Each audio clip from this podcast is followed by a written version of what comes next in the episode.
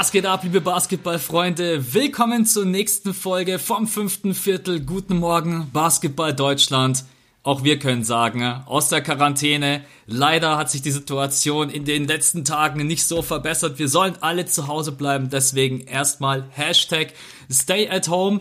Allerdings natürlich, wenn ihr mal irgendwie raus müsst, frische Luft schnappen spazieren gehen oder ihr findet vielleicht sogar irgendwie die Möglichkeit äh, laufen zu gehen, dann tut das gerne alleine. Äh, ich weiß, dass der Björn heute auch seit längerer Zeit mal wieder draußen ein paar Basketball zocken. Du hast einen Korb gefunden, äh, auf dem du einfach mal ein paar Würfe nehmen konntest. Genau. Wie ist, das, wie ist das Gefühl, einfach mal rauskommen aus der Bude, raus? Du hast mir gesagt, deine Laune ist einigermaßen gut, auch unter anderem, ja. weil du jetzt mal draußen warst. Äh, man, man muss einfach zwischendurch mal raus frische Luft schnappen, aber halt alleine oder zu zweit. Genau, absolut. Das ist, das ist letztendlich der wichtigste Punkt. Äh, viele haben mich auch gefragt, gefragt, weil ich den, weil ich den Korb oder dieses Bild auch bei Instagram gepostet habe. Und dann haben auch viele gefragt, wo ist denn dieser Korb? Ich will da auch gerne spielen.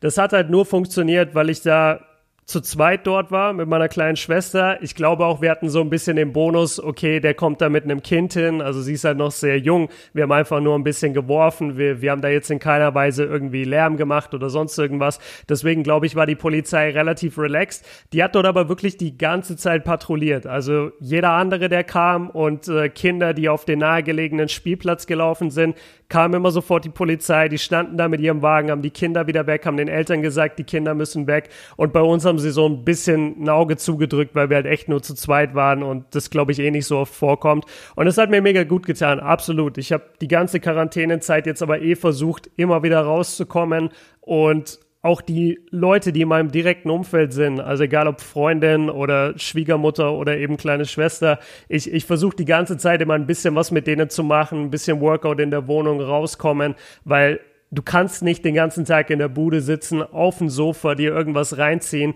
Du wirst bescheuert. Also du, du bist ja ein normales alltägliches Leben gewöhnt und dazu gehören halt auch Schritte und körperliche Bewegung. Und deswegen auch nochmal der Appell so, ey, Leute, ihr könnt euch schon raus, ne? Ihr könnt mal durch die Stadt laufen, solange ihr Abstand haltet zu Menschen. Ihr könnt gerne mal joggen gehen. Das hat, du hast es auch gemacht, ne? Hast ja, du nicht, ja. Oh, das hat so gut getan. Das war der Wahnsinn. Ich habe gedacht, ich bin der glücklichste Mensch auf der Welt, ey. Nice einfach mal rausgehen und durch den Wald laufen, aber auch bei jedem, der mir entgegengekommen ist, es waren aber bloß vier Leute, äh, den größten Bogen gelaufen. Ungefähr das so wie Das ist witzig, ne? Diese, diese soziale, also wie man jetzt zu anderen Menschen begegnet. Man begegnet, man begegnet sich immer mit so einem, nimmst du das Ding genauso ernst wie ich? Oder bist du jetzt so einer, der seinen Weg nicht ändert? Muss ich jetzt einen riesen Bogen laufen oder laufen wir beide einen kleinen Bogen? Das, das finde ich total witzig, wenn wir Menschen begegnen. Da habe ich immer mit denen so, so ein Blickduell, so sind wir auf der gleichen Wellenlänge oder bist du jetzt so ein ekliger, der an mir vorbeiläuft und einfach mal hustet? So während er, das ist mir einfach einmal passiert, einer ist an mir vorbeigelaufen und hustet, während er an mir vorbeiläuft. Ich dachte, ich, ich bin überhaupt nicht mehr auf mein Leben klargekommen. Ich bin erstmal in, in die Badewanne gesprungen aus Desinfektionsmittel. also, also mein Bogen war ungefähr so groß wie der von J.R. Smith in Game One von den Finals. Du Arschmann, erinnere mich nicht. äh, nee, ich muss, ich muss den rausballern. Äh, Grüße an alle, die wir die mir in den letzten zwei, drei Tagen Game 7 Raptors gegen Philly geschickt haben. Vielen Dank nochmal. ähm, hat gut getan, oder? Ah ja, hat echt richtig gut getan. So momentan eh kein Basketball und dann, yo, Max, kannst du dich noch erinnern? Ja, ja kann ich. Ähm, Vor allem, ich glaube, jedes Mal, wenn du es gesehen hast, hast du den Ball so viermal springen sehen auf dem Ring und jedes Mal dachtest du dir, der geht nicht rein, der geht nicht rein. Und dann ist er doch reingegangen. Ja, ist echt schon Absolut, absolut verrücktes Spiel. Äh, auch hier nochmal der Hinweis, dass der League Pass gerade eben umsonst ist. Also ihr könnt da euer Abo abschließen. Und auch nochmal der Hinweis, dass da keine Falle dahinter ist oder sonst irgendwas, äh, weil viele dann Angst haben, dass es automatisch verlängert wird oder man muss dann irgendwie den kompletten Betrag bezahlen. Äh, schaut einfach, wenn ihr die Subscription macht, unter Optionen und äh, ob ihr dann nochmal auf Unsubscribe klicken müsst, das weiß ich jetzt gerade nicht zu 100 Prozent. Ähm, aber genau, einfach nur, dass der League Pass bis zum, äh, was war es nochmal, 22. April Zwar, sowas, ich, ich weiß Ja, sowas nicht. in dem Dreh ist es auf jeden Fall umsonst. Äh, also wie gesagt, geht auf jeden Fall gerne raus. Was ist deine, was ist deine Lieblingsbeschäftigung so jetzt gerade eben, wenn du halt, man ist ja doch irgendwie zu 90 Prozent fast zu Hause. Also wenn ich überlege, wenn ja, ich in den absolut. letzten zwei, drei Wochen gesehen habe, ich darf gar nicht drüber nachdenken. Ich habe zweimal meine Mom gesehen und einmal war ich bei meinen Eltern zum Essen. Ansonsten habe ich keinen Menschen gesehen. Ich, ich darf, ich, ich darf echt, also ich habe mich halt vom ersten Tag an wirklich komplett dran gehalten. Ne? Ähm, ja, ich auch. Weil ich, weil ich auch mich selber nicht anstecken möchte und das Ganze dann weiter verbreiten möchte. Ihr wisst selber die Faustregel, ja, einer steckt im Normalfall drei Leute an und dann ist die Infektionskette einfach riesig. Ähm, was ist so die Lieblingsbeschäftigung? Gerade eben zu Hause in Jogginghose auf dem Sofa gammeln und Games gucken oder Serien gucken oder. Ja, ich, ich würde es nicht gammeln nennen, weil für uns beide ist es ja dann doch immer in irgendeiner Weise Arbeit. Also ich, ich gucke tatsächlich sehr viele Classic Games, äh, vor allem Michael Jordan Spiele. Ich habe gerade so einen richtigen, so einen richtigen, ja, Appetit oder Ambition, einfach ihn nochmal eine Menge Spielen zu sehen, auch mal random Spiele, so einfach so ein normales Saisonspiel, wo jetzt nicht die 69 Punkte gedroppt werden, sein Career High, sondern einfach, dass du so ein Feeling bekommst, okay, wie war der, wie hat das gewirkt, wie ist er im Vergleich zu den anderen Spielern auf ein ganzes Spiel gesehen, nicht nur auf Highlights. Das mache ich, da sitze ich dann auch tatsächlich in Jogginghose auf der Couch, aber ich habe zumindest ein Notepad in der Hand, also so ein Notizbuch ähm, und bin nach vorne gelehnt und mache mir meine Notizen fürs, fürs spätere Skript. Also das ist schon, das ist jetzt nicht nur Gammeln. Ähm, ja, viel, viel Classic NBA einfach, äh, wie bei dir auch, streamen, viel Content machen. Du machst extrem viel 2K, oder? Ja, jetzt gerade eben äh, ist 2K so das, wo ich am ehesten die Motivation dafür finde. Ich, ich bin ganz ehrlich, ich habe manchmal Phasen, da habe ich auch einen brutalen Hänger einfach. Es mm. ist, bei dir fehlt einfach der soziale Kontakt ähm, mit deinen Freunden, mit der Family, mit wem auch immer. Und äh, gerade eben ist das so das, was ich am ehesten fahren kann. Machen wir aber auch gerade eben so einen kleinen Plan, äh, wie ich einfach ein paar neue Formate raushauen kann, die jetzt halt nicht mit aktuellem NBA-Bezug zusammenhängen. Also eigentlich so ähnlich wie du, äh, weil das fehlt halt schon so ein bisschen das Berichten über aktuelle Games, was passiert yeah. gerade eben. Und jetzt muss man sich halt auch mal ein bisschen weiterentwickeln. Ich glaube, das passiert gerade generell in der kompletten Medienlandschaft, wenn man auch so ins Fernsehen guckt, was da gerade eben passiert. Äh, und deswegen, ja, aber ansonsten, ich arbeite ja ganz normal. Also wir müssen ja gucken, dass wir irgendwie schauen, dass wir da Zone nicht komplett absaufen lassen. Mhm. Ähm, ja, ja, krass, stimmt. Äh, lass mal überlegen. Also The Zone jetzt als, als Laie gesprochen, ist ja eigentlich, alles, was ihr macht, ist ja irgendwelche Games oder Sportübertragungen äh, zu, an die Leute genau. zu bringen. Genau. Wie, wie, wie geht ihr damit bisher um? Was macht The Zone jetzt gerade? Ohne ja, Schleichwerbung gerade? Ich will das einfach nur wissen. Naja, überhaupt kein Problem. Ähm, wir versuchen jetzt gerade eben auch mit Classic Games äh, dagegen zu halten, auch NBA-technisch. Könnt ihr gerne mal gucken. Äh, einfach richtig geile Spiele, egal ob das jetzt auch so ein äh, Toronto Raptors gegen Philly ist oder die Cavs gegen die Warriors. Äh, aber das Ganze auch einfach mit Champions League Klassikern vom Fußball. Mhm. Du versuchst, du versuchst mit den Spielern irgendwie zusammenzuarbeiten, die gerade zu Hause in der Quarantäne sind. Äh, aber ansonsten, es ist, ja, muss man jetzt natürlich nicht großartig drum herum reden, dass die Leute jetzt gerade den äh, Account pausieren wollen, weil jetzt halt einfach kein Live-Sport stattfindet. Es ist halt wirklich alles tot, was DAZN anbietet. Und DAZN bietet eigentlich alles an. Also von spanischer Liga, italienische Liga, amerikanische Liga, Basketball, Football. Es ist ja, es ist halt einfach, die ganze Welt steht still. Es ja. findet einfach kein Sport statt, außer in der australischen Liga und in der, und in der russischen Liga spielen sie, glaube ich, noch Fußball. Ah, krass. Aber ansonsten, ähm, Gibt es in ja, Russland eigentlich Fälle? Ich habe noch gar nichts gehört von Russland. Äh, ja, aber sehr, sehr wenig. Und da wird auch stark dran gezweifelt, dass das äh, ah, repräsentativ ich, ist. Ich habe die Zahlen offen, 500 Fälle. Ja, äh, ja, keine okay. Ahnung. Also, man muss natürlich sagen, dass wir Deutschen sehr, sehr viel testen. Ne? Also wir testen, glaube ich, an der absoluten äh, Kapazitätsgrenze. Mhm. Die soll jetzt ja nochmal nach oben geschraubt werden, dass wir jeden Tag 20.000 Leute testen können. Wow. Und selbst, selbst okay äh, selbst das ist zu wenig, weil wenn du das hochrechnest, sind das plus 140.000 in der Woche und mhm. auf unsere Bevölkerungszahl gerechnet. Aber wir testen halt sehr, sehr viel. Äh, deswegen sieht das, glaube ich, auch jetzt gerade eben schockmäßig immer so aus, als wenn wir da ganz vorne mit dabei sind. Sind wir auch, aber wir testen halt auch sehr viel. Äh, deswegen. Ja. Und Aber lass gut. da mal, lass, lass da mal noch kurz drüber reden. Also ich weiß, die Leute wollen jetzt NBA-Content hören und Leute, ganz ehrlich, das bekommt ihr auch von uns in jeder Podcast-Folge und auch auf allen Portalen jeden Tag. Deswegen lass mich das jetzt einmal kurz sagen. Und zwar, ich will einen Shoutout geben, wirklich ans, ans deutsche Gesundheitswesen und wie das, wie die ganze Situation gehandelt wird. Also ich fühle mich wirklich sehr, sehr sicher, muss ich sagen, hier in diesem Land. Wenn man sich mal anguckt, was wir für eine Todesrate haben, im Vergleich zu allen anderen Ländern, äh, besonders Italien und Spanien, wo es wirklich sehr, sehr schlimm aussieht. Äh, das hat verschiedene Gründe, die haben wir vor dem Podcast, Max und ich, auch kurz äh, durchgesprochen, die, die müssen wir jetzt nicht alle nennen.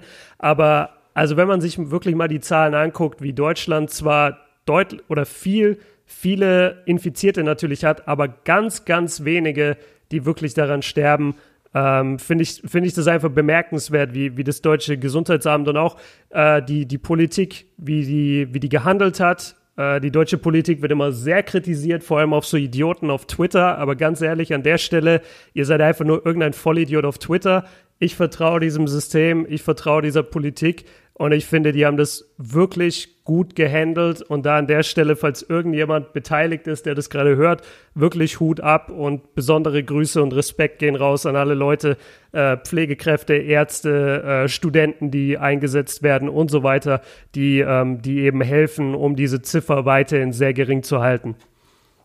Ja. Und was wir auch sagen müssen, äh, viele Politiker und manche Länder machen sich das gerade eben zunutze, diesen Coronavirus. Menschen, die an der Führung sind, mhm. um, äh, ja, um gewisse Dinge durchzusetzen, die sie davor nicht durchsetzen konnten. Und das haben wir hier in Deutschland nicht. Und deswegen können wir, also ich fühle mich auch auf jeden Fall sicher. Ich bin froh, in Deutschland gerade eben zu leben. Ich glaube, solange Absolut. wir alle zusammenhalten und unser Gesundheitssystem nicht kollabieren lassen, ähm, dann kommen wir da, glaube ich, mit einem blauen Auge davon, wenn wir zusammenhalten. Ne? Und an dieser Stelle möchte ich auch einmal ganz liebe Grüße an alle da draußen schicken, die unseren Podcast hören und gerade eben irgendwo festsitzen und warten, zurückzukommen. Ich habe mit ein paar Leuten geschrieben, einer äh, sitzt in Ägypten, einer sitzt in Neuseeland und einer war es, glaube ich, noch in Spanien. Mhm. Ähm, also jeder, der da irgendwie gerade eben irgendwo festsitzt und wartet drauf, weil die haben, haben mir geschrieben, wir sind, also ich bin mega happy, euer Podcast lenkt mich ab. Äh, haltet durch und genau, auch an alle da draußen in der Quarantäne. Wir freuen uns, äh, dass wir euch irgendwie beschäftigen können, unterhalten können. Ja. Ähm, das wird am Anfang sicherlich irgendwie immer ein Thema sein, aber das ist halt gerade eben auch, es bestimmt unser Leben so massiv, dass es unmöglich ist, nicht darüber zu sprechen. Ähm, ja, und genau. sorry, also ganz ehrlich, das ist so geschichtsträchtig, was gerade passiert ich weiß nicht, ob ich das in meinen der letzten Pods erzählt habe, aber ich habe meine Oma gefragt, die über 80 ist, ob sie jemals irgendwas Vergleichbares erlebt hat. Die, die ist geboren äh, während des Zweiten Weltkriegs und war dann praktisch so ein, so ein Nachkriegskind. Und die hat gesagt, sie hat in ihrer ganzen Lebzeit noch nie irgendwas Vergleichbares erlebt, dass Deutschland so runtergefahren wird oder die ganze Welt, besser gesagt, die, die, die eine große Anzahl der, der westlichen Länder äh, so runtergefahren wird. Und das ist halt wirklich einfach historisch, geschichtsträchtig äh, wir, wir alle sind letztendlich Zeitzeugen, die das hier durchleben und in 50 Jahren werden die Leute noch über diese Pandemie sprechen. Deswegen finde ich es auch voll legitim, dass wir da in, unseren, in unserem Medien-Outlet äh, hier einmal drüber sprechen. Und ich will noch einen Shoutout geben und dann hauen wir wirklich rein mit dem, mit dem NBA-Content. Und zwar Shoutout an alle, die gerade in kleineren Wohnungen sitzen und alle, die sich ein Zimmer teilen müssen mit ihrem Bruder oder mit ihrer Schwester oder die einfach in einer kleinen Wohnung mit vielen Kindern sitzen. Ich kann mir vorstellen, dass es für euch richtig ätzend ist. Ich weiß, ich, ich weiß nicht, was ich euch sagen soll, außer nur ganz ehrlich, dieses die ganze Zeit wir bleiben zu Hause geht euch wahrscheinlich am meisten auf den Sack und betrifft Max und mich jetzt nicht, die alleine in einer, sag ich mal, relativ großen Wohnung für eine einzelne Person sind. Einfach nur Shoutout an euch, Respekt an euch und zieht's bitte genauso durch, bleibt stark, versucht euch irgendwie mit der Situation zu arrangieren. Es ist ja irgendwann wieder vorbei, aber ich, ich wollte einmal, weil über euch wird nie geredet und ich kann mir, ich habe selber in so einer Wohnung gelebt und mit meinem großen Bruder mir ein Zimmer geteilt und ich weiß, wie wir uns bekriegt und bekämpft haben und geschlagen haben in diesem Zimmer, als wir jünger waren. Deswegen Shoutout an euch und, und haltet einfach durch. So, jetzt Max, rette okay, uns in NBA-Content. Ja, ich muss trotzdem noch eine Sache ganz kurz zum Abschluss bringen. ja, dürfen wir nicht vergessen, ist jetzt der Einstieg dauert ein bisschen länger. Also einmal will ich Werbung machen für unsere Insta-Kanäle. Ah, ja. äh, Björn hat äh, die letzten Tage immer um 16 Uhr, glaube ich, ein Workout mit Paul Gude gemacht. Kann das sein? Genau, das nächste kommt sogar am Donnerstag, also einen Tag, nachdem ihr jetzt den Podcast hört. Genau, da gerne vorbeigucken. Ich glaube, jeder, der momentan auch einfach irgendwie, das ist ja jetzt gerade eben total Trend, dass Leute über Insta da die Leute mitnehmen. Das finde ich auch richtig gut. Äh, schaut gerne mal Björn vorbei. Ja. Oder auch bei mir, ich wo zu Hause versuche meine mein Fitness durchzuziehen mit allen Mitteln und ja, Wegen, die es irgendwie gibt. Ist mir ja. alles völlig egal und selbst wenn ich den Duden missbrauchen muss, um Dips zu machen. ist, äh, genau, also schaut da gerne auf unseren Kanälen vorbei, Kobi Björn und Max Sports ohne, ohne O. Ohne O, Leute. Das, Ohne ist, das, ist, das ist eigentlich ein Werbespruch, muss man schon fast sagen. Total. Ähm, De, dein dein Insta-Account kann man sich besser merken als mein. Äh, absolut. Ähm, dann wollen wir noch auflösen, Gewinnspiel. Und zwar NBA yes. 2K. Äh, haben wir ja in der letzten Woche verlost und da haben wir jetzt gerade eben den Gewinner gezogen und das ist der Son True. Ich schreibe dir einmal bei Patreon, dann kannst du dir eine PlayStation 4 oder Xbox One Version raussuchen. Gratulation. Und genau, äh, alle, die sonst den Podcast hören, werden auch beim nächsten Gewinnspiel äh, ja, informiert sein. Genau, ansonsten war der Wunsch am Freitag Off-Topic Podcast. Wenn ihr Themen genau. habt, über die wir quatschen sollen, bitte her damit. Keine Ahnung, ob über die Kindheit, über die Zukunft, über ich weiß es nicht, nutzt es aber dann halt wirklich vielleicht irgendwas, was nicht mit Basketball zu tun hat, weil, ja, so, gucken wir einfach mal, über was wir quatschen, aber habe ich auf jeden Fall Bock, mal off-topic über was auch immer zu quatschen, ist mir eigentlich äh, äh, völlig egal. Äh, deswegen freue ich mich schon auf diesen Podcast und der nächste wird dann wieder ein normaler Fragen-Podcast sein. So, jetzt habe ich drei Punkte in zwei Minuten durchge... Ja, Respekt dafür. Aber jetzt geht's zum eigentlichen Teil und da haben wir euch jetzt heute relativ lange im Dunkeln gelassen, aber ihr habt das ja draußen am Titel wahrscheinlich schon gesehen. Ein großes Topic heute, die 76ers. Es ist eigentlich heute der das äh, Gegenstück zum großen Lakers Podcast. Es wird heute der große Philly Podcast, weil wir uns gedacht haben, eigentlich ein mega talentiertes Team, eigentlich mit einer guten Offense, eigentlich mit einer guten Defense, eigentlich vor der NBA-Saison als möglicher Contender ausgerufen. Und warum ist da eigentlich immer das Wort eigentlich mit dabei? ja, sie sind das eigentlich Team. Sie sind das eigentlich Team. Ähm, genau, äh, deswegen quatschen wir jetzt einfach erstmal ganz kurz über das Team, dann auch über das Coaching und äh, auch über die Offseason vielleicht so ein klein bisschen, ob das jetzt optimal lief oder nicht und hauptsächlich dann aber über Ben Simmons und Joel Embiid, weil das sind natürlich die beiden Spieler, wo eigentlich sich die ganze Basketballwelt schon so ziemlich einig ist. Das funktioniert auf Dauer nicht und wir wollen da ein bisschen drauf äh, eingehen. Ich habe uns ins Skript mega viele Punkte reingeschrieben, da ich jetzt so lange durchgelabert habe. Willst du einfach mal diese ganzen eigentlich sind wir gut, aber auch nicht, willst du vielleicht mal ein paar vorlesen? Achso, hier vom, von der, vom Haupttopic, ja klar. Genau, richtig. Also die, die eigentlich Facts des 76ers. Sie sind Platz 14 bei der Dreierquote, was kompletter Durchschnitt ist, Platz 19 beim True Shooting, Platz 11 bei den Rebounds, Platz 8 bei den Assists, Platz 9 bei den Blocks, Platz 18 im Offensivrating und Platz 6 im Defensivrating. Und Max, da muss ich dir jetzt was sagen, weil ich hatte die Stats davor nicht gesehen bis auf dieses Platz 6 Defensive Rating, was halt ein sehr gutes Rating ist, und da können wir auch noch drüber reden, wie, wie äh, defensiv stark die Sixers eigentlich sind oder sein können. Abgesehen davon, das ist jetzt alles so Platz 18, 11, 8, 9, 19, 14.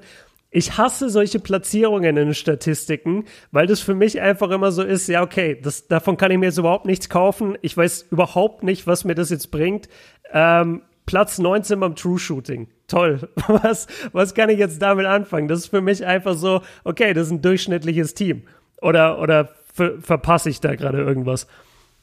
Ja, also an den Sachen kann man schon ein paar Sachen ablesen. Also an der Dreierquote ist natürlich ganz klar ersichtlich, dass das Spacing halt überhaupt nicht da ist. Das liegt aber auch unter anderem daran, dass man halt Jimmy Butler und Reddick verloren hat. Mhm. Äh, und du hast natürlich mit Ben Simmons nach wie vor einen Point Guard, der von draußen nicht werfen kann. Und wenn Embiid auf dem Feld steht, ist das auch ein Problem, da quatschen wir aber später drüber. True Shooting ist im Endeffekt nichts anderes als äh, Field Goal Percentage, Dreier Percentage und die Freiwurfquote zusammengerechnet. Deswegen ist dieser Wert eigentlich die eigentliche Katastrophe überhaupt, weil das heißt, dass dieses Team keinen effizienten Offensivbasketball spielt. Und deswegen hm, sind sie, deswegen sind sie halt auch auf Platz 18, weil die Dreierquote nicht gut 19. ist.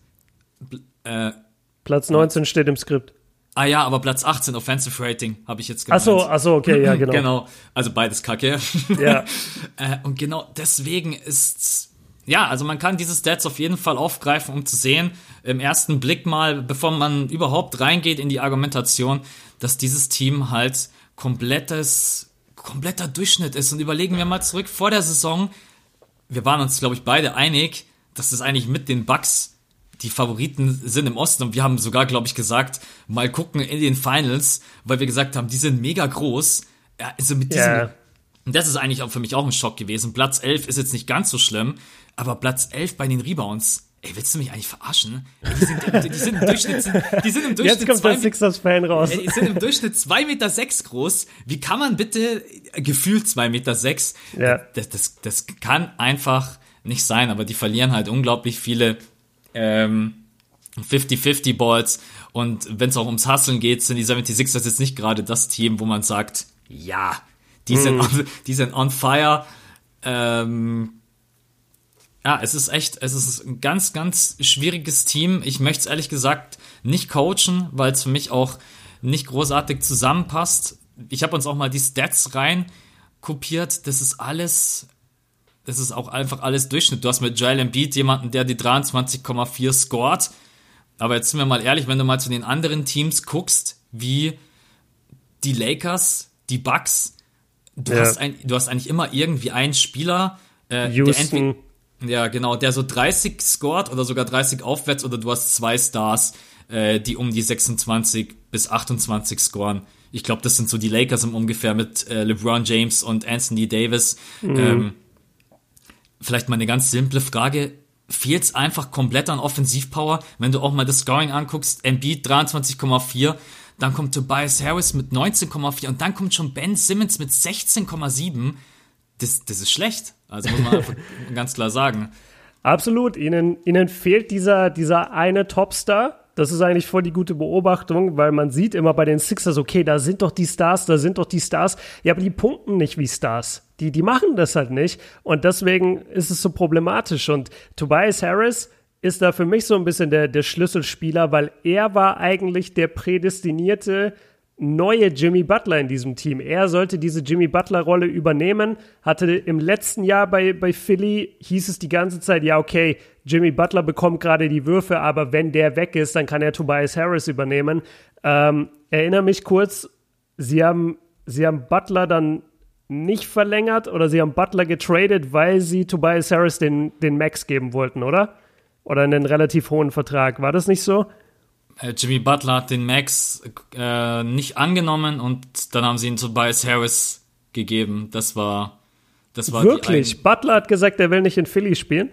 Äh, ja, ich bin mir, ich bin mir relativ äh, sicher, weil das war ja das Risiko beim Trade damals mit Jimmy Butler, wenn sie ihn holen mhm. und dann haben sie ja Saric und Covington abgegeben ne? Genau. äh, zu den Timberwolves und das war ja eben das große Thema, wenn Jimmy Butler halt dann ähm, nicht bei Philly bleibt dass sie dann eben im Endeffekt alles hergegeben haben für nichts und im Endeffekt ist es halt dann so gekommen.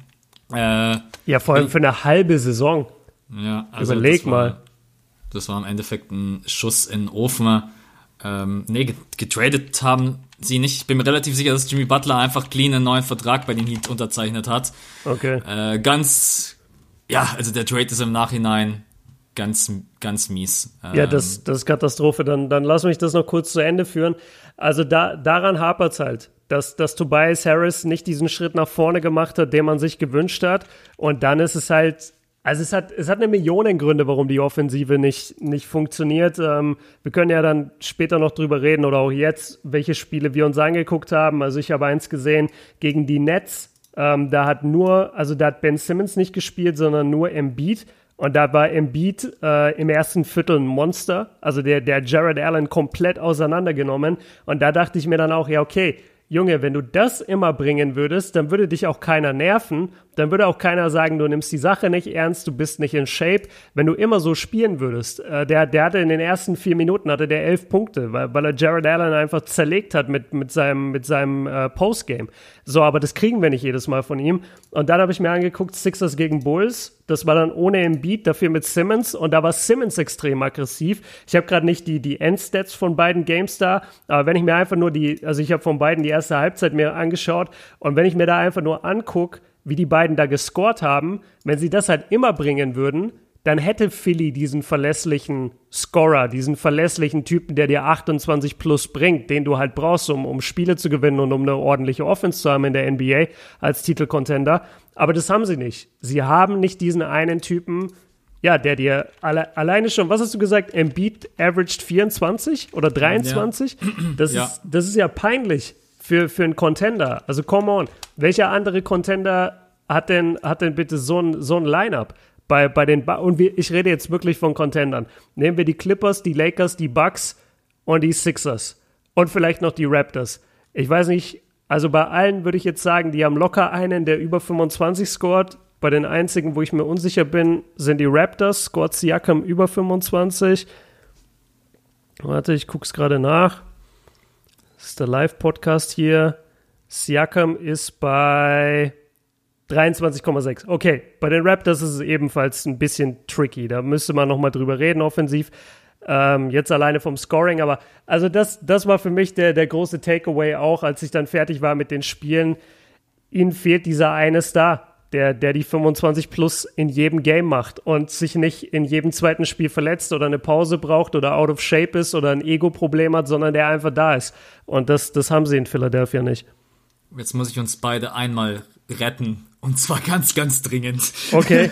und zwar ganz, ganz dringend, bevor alle unsere Hörer uns an die Gurgel springen. Also, äh, das war damals ein Sign and Trade mit Jimmy Butler und was für ein großer. Äh, die Heat haben Jimmy Butler bekommen und Myers Leonard. Die Sixers haben Josh Richards, Richardson bekommen. Die Blazers haben Whiteside bekommen und die Clippers Maurice Harkless und den Erstrundenpick der Heat 2023. Das muss ich auf okay. jeden Fall einmal. Wichtig. Ja, ja klarstellen. Ich habe irgendwie gerade auch im Gefühl gehabt, ob es dann doch am Ende ein Trade war. Und jetzt bin ich ganz froh, dass ich nachgeguckt habe. Ich hatte äh, auch Sign Trade im Kopf, aber ich bin nicht so intelligent, dass ich weiß, was ein Sign and Trade ist. Und deswegen habe ich mich nicht getraut, es zu sagen und habe dich gefragt. Ähm, aber ja, so, sowas kann mal passieren. Egal. Ja, ist gut. Jetzt haben wir es auf jeden Fall. Haben wir nochmal alle vier. Also Richardson ist mir dann selber noch eingefallen, dass der getradet wurde, aber Whiteside und Maurice Harkless habe ich dann gar nicht mehr im Kopf gehabt. Äh, genau, deswegen haben wir hier jetzt nochmal einmal äh, den Trade von damals, Jimmy Butler zu den, äh, zu den Miami Heat. Ähm, wo waren wir jetzt gerade eben? Tobias Harris als äh, Spieler, der nicht das delivert, was er eigentlich delivern sollte. Äh, oder war, glaube ich, der letzte Punkt, den du aufgegriffen hast, mit unter anderem? Ja, also der, der Punkt und dann halt, wie gesagt, dass, äh, dass Simmons und Embiid zwar Stars sind und Max-Player sind und all diese Sachen, aber sie bringen dir es halt scoring-technisch nicht und sie sind vor allem nicht konstant darin, weil sie ständig verletzt sind. Ja. Ja, es klingt hart, aber man muss eigentlich fast ehrlich sagen, die beiden sind keine Stars. Es ist, tut mir leid. Also es sind, es sind vielleicht äh, kleine Stars, aber es sind keine Superstars, weil mit den Stats und mit dem, was sie jetzt auch in der Saison zeigen, sind sie halt weit davon entfernt. Wenn jetzt ein, Beat irgendwie 28, 14 auflegen würde, okay, dann würde ich ja. nichts sagen. Oder wenn ein Ben Simmons von mir aus 24 auflegt mit 10 Assists aufwärts, dann okay. Aber so, es sind halt 23,4 und äh, 11,8 Rebounds bei Embiid und bei Ben Simmons 16,7 und 8,2 Assists, was natürlich gut ist, also da braucht man nicht drüber quatschen. Aber Tobias Harris mit seinen 19,4, sie haben halt einfach nicht diese erste Scoring Option und das bringt uns eigentlich zu diesem Thema, man hat Jimmy Butler per Sign Trade abgegeben, man hat JJ Reddick verloren, was absoluter Horror ist, weil du damit natürlich einfach Shooting ich weiß noch so viele Podcasts in der letzten Saison, wo wir gesagt haben, was geht wieder mit JJ ab? Wieder irgendwie sieben von zehn von mhm. draußen ne? und wieder ja auch immer den Dreier ähm, außen laufen nimmt und dementsprechend hat man eigentlich zwei Spieler abgegeben, die unglaublich wichtig und wertvoll sind. Äh, und das und El Horford, äh, ja, da war ich von Anfang an ehrlicherweise totaler Skeptiker. Jetzt fordern viele, Brad Brown zu entlassen. Jetzt ist natürlich yeah. auch Atkinson, jetzt ist natürlich auch Atkinson gerade eben auf dem Markt. Und jetzt einfach mal die Frage an uns beide. Kann man dieses Team überhaupt so coachen, dass, dass es harmonieren kann? Weil du, ja, ich gebe eigentlich jetzt schon ein bisschen die Richtung vor. Mhm. Äh, dieses Team ist eigentlich nicht dazu ausgelegt, miteinander Basketball zu spielen. weil einfach die sich nicht gegenseitig ergänzen. Und das bedeutet, du müsstest den Spielern beibringen, anders Basketball zu spielen. Das kann man durchaus tun. Äh, man müsste Ben Simmons zum Beispiel beibringen, einen Dreier zu nehmen und zu werfen, was er aber nicht will. Ein Embiid beibringen, nicht die ganze Zeit im Post abzuhängen, sondern für Spacing zu sorgen, wo Embiid auch nicht andauernd Bock drauf hat und ja meckert, wenn er andauernd draußen stehen muss, was ich auch verstehen kann, wenn deine Stärke als Big Man ist, unterm Post jeden zu zerstören, dann willst ja. du nicht die ganze Ja, sorry. Dann willst du nicht die ganze Zeit draußen rumgammeln und so deswegen kann man Brad Brown da wirklich die Schuld geben? Oder sagst du, man kann ihm eine Teilschuld geben, aber letztendlich hat Elton Brand äh, in der Offseason einfach scheiß Trades eingefädelt, wenn man es knallhart sagt. Ja, boah, das, das ist schwierig, da von, von Scheiß-Trades zu sprechen. Ich weiß natürlich, was du meinst. Das, das Personal, was man eigentlich gebraucht hat, ist weg. Dafür also mir kann man halt leicht von Scheiß-Trades zu reden, wenn ich ehrlich bin. Okay, ich, ich persönlich nicht, weil ich denke mir halt immer, wenn das Team da auf dem Platz steht, ich meine, das hat ja einen Grund, warum wir alle gesagt haben, die gehen in die Finals. Man muss halt schon mit, mit einberechnen, die hatten natürlich eine Menge Verletzungspech. Die haben so ein bisschen dieses Einstellungsproblem, wo ich einfach nicht weiß, ob ein anderer Coach gerade einen Joel Embiid für irgendwas motivieren kann. Das gleiche gilt für Ben Simmons.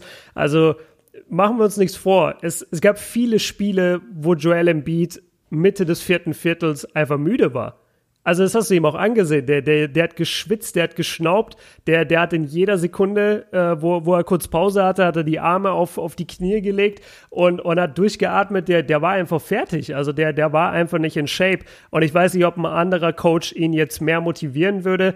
Man kann definitiv sagen, dass Brad Brown nicht zu den Stars durchdringt, weil sonst ja. wäre Joel Embiid in Shape gewesen. Sonst hätte ein Ben Simmons einfach aus Prinzip jetzt mal angefangen zu schießen. Ähm, ich will ihn später noch in Schutz nehmen, muss nicht jetzt sein, aber lass uns auf jeden Fall später noch über, über die Defense von Ben Simmons reden, weil damit habe ich mich viel beschäftigt und er bekommt wirklich zu wenig Credit dafür. Ähm, und alle reiten immer auf diesem Shooting-Thema rum, was auch ein Riesenthema ist, aber nur, nur dass wir das später vielleicht noch mit, mit einbauen. Mm, aber jetzt in Richtung anderer Coach. Ich bin eh nicht der größte Coach Fan, sag ich mal. Also ich bin keiner, der, der sagt, oh, jetzt haben sie einen neuen Coach, jetzt wird's laufen. Oder der Coach, der coacht immer so und das passt jetzt besser zu diesem Team. Das, das bin ich einfach nicht, deswegen will ich das jetzt auch nicht vorgeben.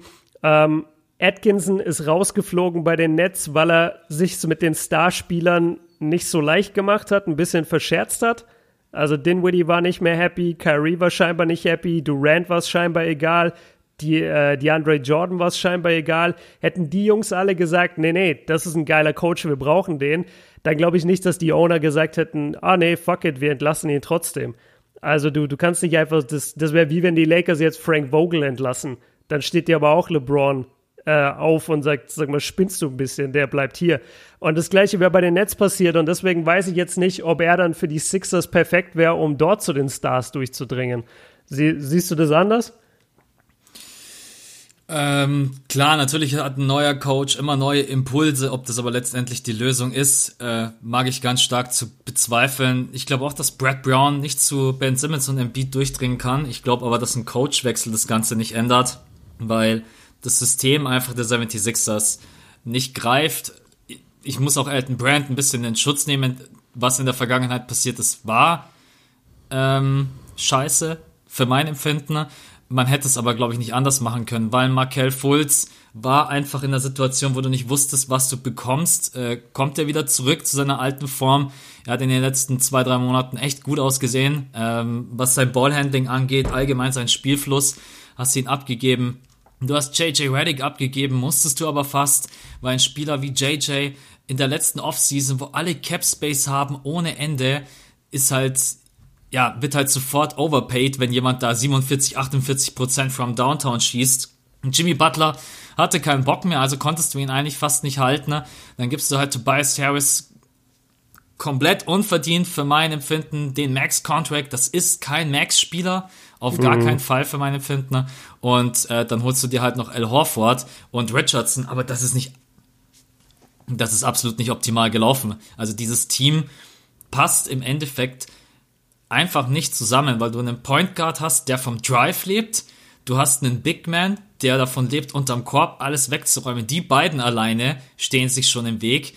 du hast kein Spacing, weil du das Shooting einfach nicht hast, egal ob von Tobias Harris oder von Richardson, Richardson 32,7%, Harris zumindest 36,2%, aber auch El Horford in der Saison 33,7%, Burks 32,7%.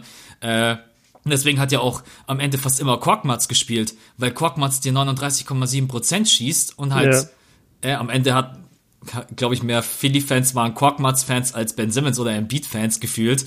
Ähm, und deswegen würde ich sagen, ja, Brad Brown kommt nicht durch zu den Stars, aber ihn jetzt zu feuern und Atkinson zu holen oder egal welchen anderen Trainer, ähm, ist nicht die richtige Lösung. Auf jeden Fall wird es ganz schwer für dieses Team in der Saison was zu reißen. Aber jetzt haben wir schon so viel über die beiden gelabert. Dann lass jetzt zu Embiid und Ben Simmons kommen, die ja einfach, man kann sich das eigentlich gar nicht vorstellen. Die sind beide so talentiert, die müssen eigentlich die Stats abrufen, die wir beide vorhin gesagt haben. Also so ein Embiid muss eigentlich 28, 14 raushauen.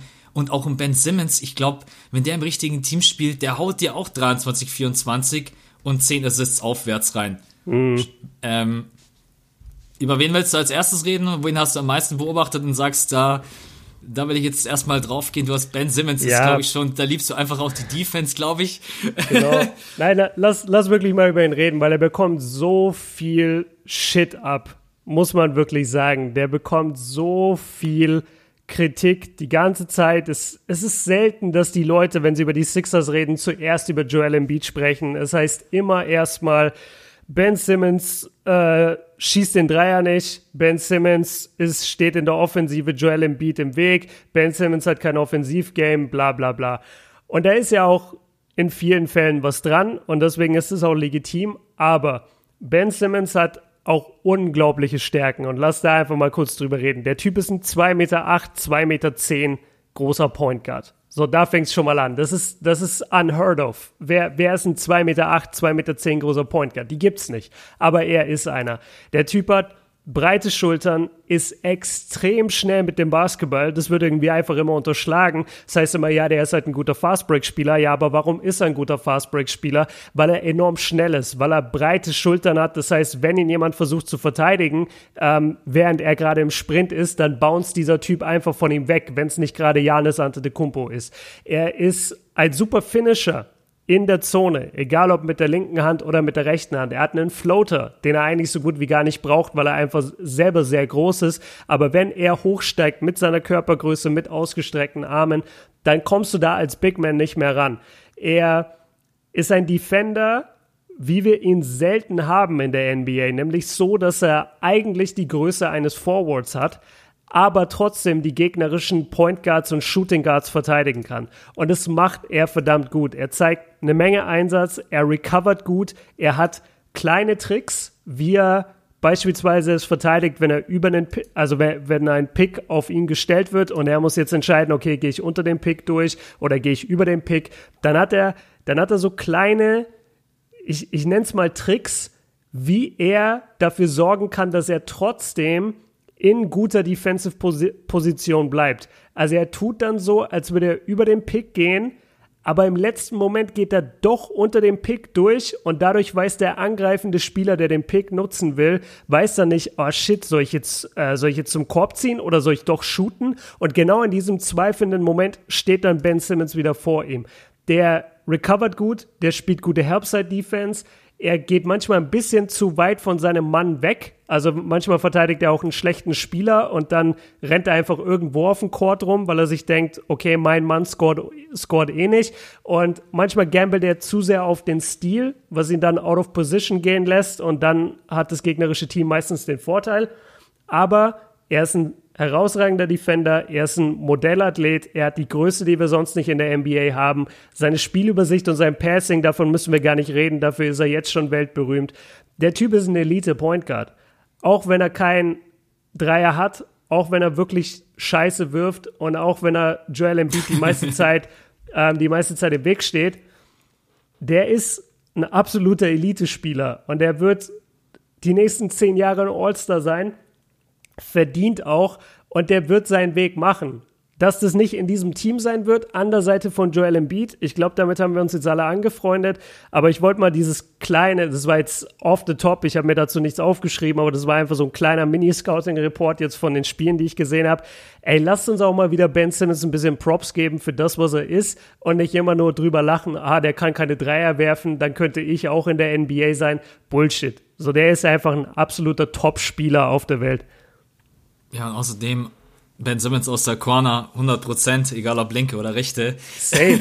Also besser, ich, besser als PJ Tucker. Habe ich gerade eben nochmal aufgerufen.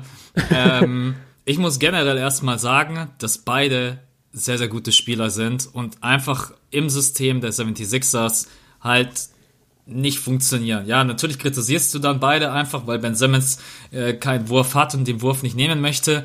Und Embiid kritisierst du auch völlig zu Recht und wenn er es konditionell einfach nicht packt und hat dann einfach seine Phasen und Launen, mal haut er dir 40 raus, im nächsten Spiel dann einfach nur 10, äh, dann spielt er mal mit den Teammates super im Pick and Roll und zieht auch die Leute raus und dann hat er mal Spiele, wo er einfach die ganze Zeit den Ball immer nur im Post haben möchte und nimmt dann immer den äh, Fadeaway Jumper oder dreht sich dann in den Spieler rein und wirft über ihn drüber, was natürlich mies ist, wenn ein Big Man so einen Wurf hat. Beide haben so unglaublich viele Qualitäten, ne? Die sie aber gemeinsam leider halt ganz, ganz seltener auf den Platz kriegen. Und was ich bei den beiden überhaupt nicht verstehe, und das ist ja eigentlich das Einfachste auf der Welt, wenn Ben Simmons den Weg frei hat unterm Korb, dann kannst du diesen Typen eigentlich nicht aufhalten. Ne? Ja. Weil im direkten Drive, Ben Simmons hat einen Körper wie LeBron James. Wir wissen alle, LeBron James im Drive zu stoppen, ist eigentlich nicht möglich, weil der Typ, der gibt dir einen Bump und du liegst gefühlt äh, bei den Zuschauern. Äh, das ist und dass Ben Simmons dann einfach in Kombination mit Embiid das Pick and Roll nicht öfters nutzt, auch weil Embiid durchaus die Möglichkeit hat, ein Passer zu sein und Ben Simmons unterm Korb zu bedienen. Es gibt ein paar Spiele, in denen man das gut sehen kann. Egal, ob das mal gegen die Boston Celtics war oder gegen die Nuggets. Da haben sie es ein paar Mal gespielt. Embiid ist raus, hat den Block gestellt, dann der Block war eigentlich im Endeffekt gar nicht das Entscheidende, aber Ben Simmons hat dann Embiid den Ball gegeben und Embiid lobt den dann über die Verteidigung drüber und Ben Yo. Simmons mit seinem Drive geht dann rein. Und das sind easy Punkte und das machen die beiden einfach nicht. Ich weiß nicht, ob, ob sie es nicht trainieren, ob die Harmonie zwischen den beiden nicht da ist, zu sagen, ey, okay, ich weiß, ich muss dir helfen, damit du gut aussiehst, weil die beiden, die müssen sich gegenseitig helfen, damit der eine und der andere seine Qualitäten ausspielen kann. Und das finde ich, das finde ich im Endeffekt so schade, weil ein Embiid kann ein guter Dreierschütze sein und selbst wenn ein Embiid bloß einfach in den äh, Low Post absinkt, um dort den Verteidiger einfach zu binden, ne, dann aber Embiid steht halt einfach zu oft unterm Korb und dann kommt Ben Simmons mit dem Drive reingezogen, ne? dann wird Embiid von zwei Leuten verteidigt, dann kommt noch der Verteidiger von Ben Simmons mit dazu, dann ist die Zone mit drei, vier Leuten, also wenn es zum Beispiel die Raptors, die dann Box and Run spielen, die machen dann mit vier Leuten die Zone dicht, ja, da, ja. Da, wird, da macht Ben Simmons keine zehn Punkte. Das ist halt einfach so und deswegen ähm, muss man sagen, dass die beiden tatsächlich auch ein bisschen selber dafür verantwortlich sind, wie gut der andere spielt. In den Spielen, wo sie den Gegner wirklich an die Wand spielen, schaut es euch einfach an, wie das Spacing auch unter anderem manchmal funktioniert. Das ist klar, wenn dann Tobias Harris anfängt, die Dreier zu treffen und Richardson, ne? Und Ben Simmons und ein Beat in Kombination funktionieren im Spiel, dann reden wir später auch noch, was kann passieren in den Playoffs, wenn irgendwie plötzlich alles funktioniert. Dann, dann kann es gut aussehen, aber das passiert halt einfach äh, viel zu seltener. Ben Simmons spielt eine Elite-Defense schon die ganze Saison über. Also der kann halt einfach, Ben Simmons kann eigentlich bis zu fünf fast alles verteidigen. Ne? Also da muss dann schon wirklich ein absolutes Monster unterm Korb stehen, damit Ben Simmons nicht verteidigen kann, was ja ein Luxusproblem ist. Und in der Offense, du musst Ben Simmons halt die Räume geben, die er braucht. Und dafür ist dieses Team das mit Abstand schlechteste, weil ein Shooting-Team mit, lass mich noch einmal nachgucken, was wir vorhin hatten, es sind 36,2 Prozent. Das ist eigentlich das Schlechteste, was ein Ben Simmons überhaupt noch haben kann. Weil was, was auch so krass ist, weil 36,2 Prozent ist eigentlich eine gute Dreierquote. Ja. In unserer heutigen NBA fast nicht mehr. Ja. Äh, es sind echt, das sind so diese 1, 2 Prozent.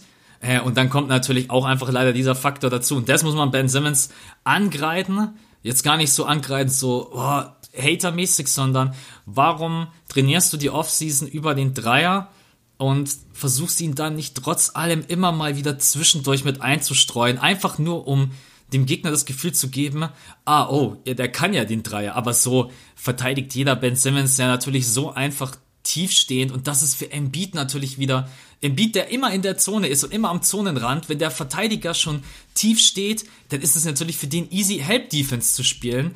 Ja. Die beiden, die ergänzen sich echt so katastrophal gar nicht. Das ist schon echt traurig. ähm, ja, ich, ich hoffe, ihr habt alle vielleicht so ein bisschen bildlich vor Augen, was ich immer meine.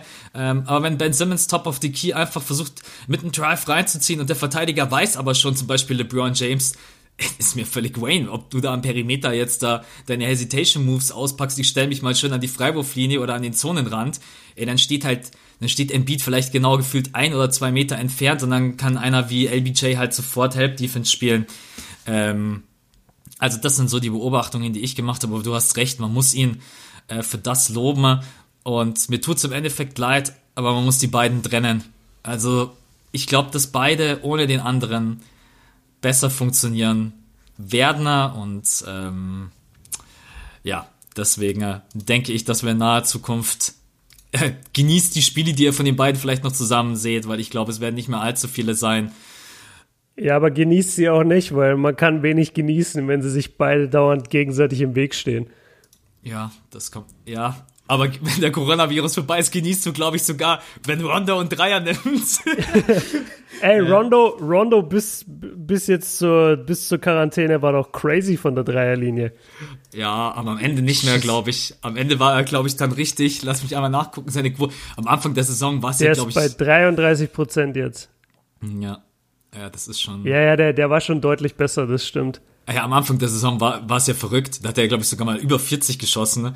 Ähm, aber ja, äh, kleiner Spaß. Ich glaube, nach der Quarantänezeit genießt du selbst die New York Knicks. Ich glaube, ich werde mir sogar die Knicks reinziehen und die Magic und ist mir eigentlich alles egal. Ich schaue mir ja jedes Basketballspiel an, was, äh, was stattfindet. Ähm, Lass mich mal kurz was sagen. Also wir, wir können dann nochmal zurückkommen zu den Sixers, aber das, das will ich jetzt kurz äh, äh, einmal, einmal fragen, dich auch, aber ich glaube, wir sind da gleicher Meinung. Man kann doch nicht direkt mit den Playoffs anfangen. Oder? Also man, man braucht doch in irgendeiner Weise so ein, so ein ich, ich nenne es mal ein Einspielen, weil wir wissen alle, dass die Playoff-Intensität höher ist und wir wissen, dass diese Jungs jetzt wie viele Wochen bzw. Monate dann kein Basketball mehr gespielt haben. Was meinst du, wie viele kleine Scheißverletzungen wir dann plötzlich bekommen werden? Muskelfaserriss hier, verdrehtes Knie da, ähm, Achillessehne, was auch immer. Also die, diese Belastung von einem NBA Playoff Game, die ist ja so hoch dass du da nie im Leben damit anfangen kannst. Also du brauchst doch, ja, ich weiß auch nicht, du, du brauchst eigentlich fast zwei, drei Wochen, sage ich mal, normalen NBA-Basketball, so vielleicht zehn Spiele, 15 Spiele wären wahrscheinlich besser, wo du erstmal die, die Jungs wieder, wieder ein bisschen reinbekommst.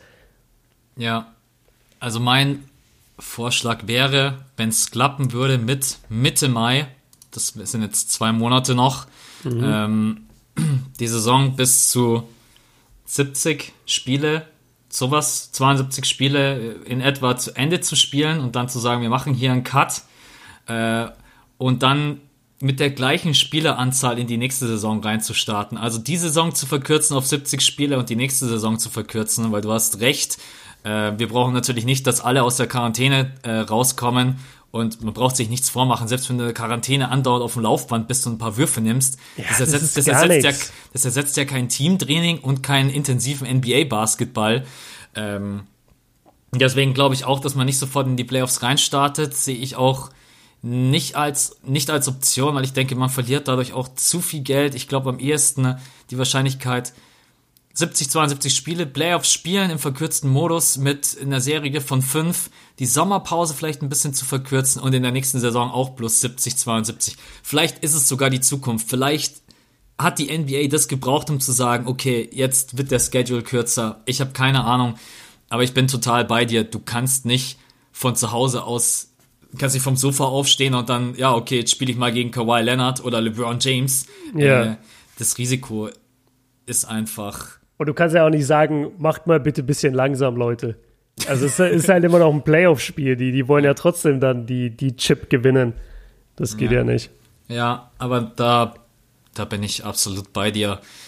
Das wird ganz interessant sein, zu sehen sein, wie sie das lösen. Äh, ich glaube an verkürzten Spielplan und an verkürzte Playoffs.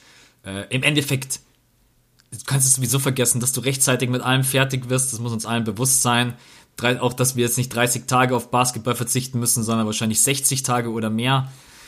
Tut im Herzen weh, ist ätzend, die ganze Situation ist ätzend. Ähm, aber danach muss man natürlich gucken, dass man auf die Spieler Acht gibt. Und so blöd es auch klingen mag, muss man wirtschaftlich gucken, dass man das Ganze wieder auffängt, dass man so viele TV-Einnahmen wie möglich noch erzielt dass man das Cap Space für die nächste Saison anpasst, das Salary Cap, weil du musst ja wirtschaftlich, jetzt nicht nur in der NBA, sondern generell, das wird die große Aufgabe nach dem Coronavirus sein, du musst das irgendwie auffangen, weil yeah. es gibt Milliarden Verluste. Die erste Hochrechnung, äh, weiß ich gar nicht, von welchem Institut es war, äh, ist aktuell, dass ungefähr auf der ganzen Welt ungefähr 350 bis 450 Milliarden Verlust gemacht wird. 450 mhm. Milliarden US-Dollar. Ey, das ist. Ja, und da reden wir jetzt aber noch wahrscheinlich vom niedrigsten Ausmaß, wovon die ausgehen. Ähm, aber das ist ein anderes Thema. Ich bin jetzt auch kein Wirtschaftsexperte. Hatte aber in Wirtschaft immer meine äh, zwölf Punkte, muss ich sagen. Einmal zurück, einmal zurück in die Schulzeit. Äh, ja. Ja, ich, ich mache mir, mach mir eh keine Sorgen äh, um, die, um die Wirtschaft, weil Donald Trump sagt, alles ist gut. Absolut. Deswegen, also wenn Donald Trump sagt, das ist amazing und dass er das alles handelt, dann glaube ich ihm. Ja. D äh, nur ganz kurz für die, die es nicht mitbekommen haben, Donald Trump heute Nacht äh, Konferenz abgehalten und hat gemeint, dass Amerika nicht dazu ausgelegt ist, im Shutdown zu leben und dass die Stores bald alle wieder öffnen werden. ähm, ja, das lassen wir jetzt einfach mal so dahingestellt, ey, weil sonst ey. Die, die Strände, die Strände von Florida sind nicht auch, sind auch nicht dazu ausgemacht, ähm, dass, man, dass man nicht feiert. Also ja. ich würde sagen, Spring Break überall wieder erlauben. Ja, ist, tomorrow, ist Tomorrowland, let's go. ja, ey, macht, macht doch alles. Coachella müssen wir überall hin. Ja. Ja, aber guter Punkt, glaube ich auf jeden Fall auch, dass die Spieler nicht sofort in die Playoffs reinstarten. Ne? Ähm, ja, ich bin, ich bin sehr gespannt. Ich, ich will einfach, dass die Tage ganz schnell vorbeigehen, dass wir wieder schnell Basketball sehen und damit dieser ganze Mist vorbei ist. Ich bin, bin da ganz offen und ehrlich zu euch. Ich bin froh um jeden Tag, der gerade irgendwie vorbeigeht, weil ich dann hoffe, dass unser geliebter Basketball wieder näher kommt. Äh, ja, lass uns noch ganz kurz über Embiid quatschen. Ich habe schon ein bisschen angedeutet, bei Embiid seine Stärken, die sind eigentlich so offensichtlich wie die von Ben Simmons. Ja. Ich, ich weiß, ich, ich okay. weiß, was, okay. ich, ich weiß, was er kann.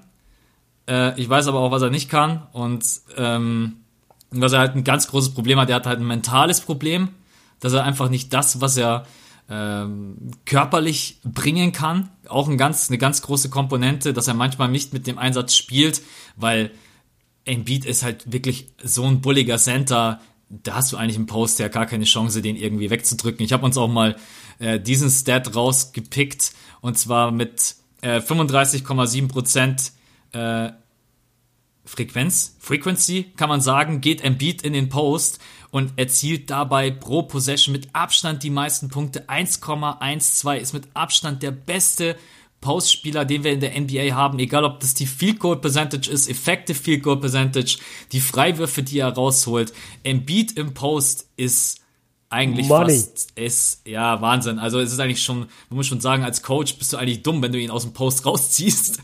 Ja. Da, sind, da sind wir wieder beim alten Problem, ähm, dass Ben Simmons aber Platz braucht unterm Korb. Also die beiden, die passen echt zusammen wie äh, Arsch auf Eimer. Ähm, wie, sie, wie siehst du ihn? Ich glaube, du siehst sogar Embiid kritischer als Ben Simmons. So, wenn ich in die Vergangenheit zurückblicke, Embiid ist, glaube ich, bei dir Du bist manchmal sehr, sehr kritisch, wenn es um seine Charaktereigenschaften auch geht, wenn ich da nicht mich täusche. Oh, krass. Äh, ja, nicht, nicht ganz so schlimm. Also, was, was ich halt sagen möchte, ist, dass ich ein extremes Problem habe in seinem Fitnesslevel. Also, ich, ich kann das einfach nicht, wenn du, wenn du so ein Talent bist. Stell dir vor, wie der aus der Quarantäne kommt. Jeden Abend schön Hot Wings gegönnt. Ey, googelt mal alle Oliver Miller. Das war der, das war der fetteste NBA-Spieler aller Zeiten. Googelt den alle mal, so wird Joel Embiid dann aussehen. Und, Zion, und Zion übrigens auch, wenn der jetzt drei Monate lang nur in New Orleans festsitzt und da dieses ganze frittierte Essen isst. Ähm, Ach so, genau, das hast du mich gefragt mit, äh, mit den Charaktereigenschaften. Genau, also ich will jetzt nicht den Charakter von einem Spieler angreifen, das wäre ein bisschen zu hoch gestochen. Aber was ich sagen möchte, ist, dass ich ein großes Problem habe mit seinem, mit seinem Fitnesslevel und dass er das entweder aufgrund von körperlichen ja, Voraussetzungen nicht abgerufen bekommt in jedem NBA-Spiel oder er ist einfach zu faul dafür. Und das, das große Problem, was ich halt sehe, ist, dass er dir eben bisher diese 28 und 14 nicht gibt. Das ist das, was wir von ihm erwarten. Das hat aber, sagen wir mal ehrlich, also bei Shaquille O'Neal, das hat auch gedauert, bis er wirklich in, sein, in seinem Peak war und in der besten Form seines Lebens. Und dafür haben wir auch damals einen Phil Jackson gebraucht. Also ist ein Trainerwechsel vielleicht doch gar nicht so abwegig. Aber da kam natürlich ein, ein legendärer Head Coach. Und ich kann mir halt vorstellen, dass das bei Embiid auch das Problem ist, dass er halt irgendwann aufgehört hat, auf die Leute zu hören.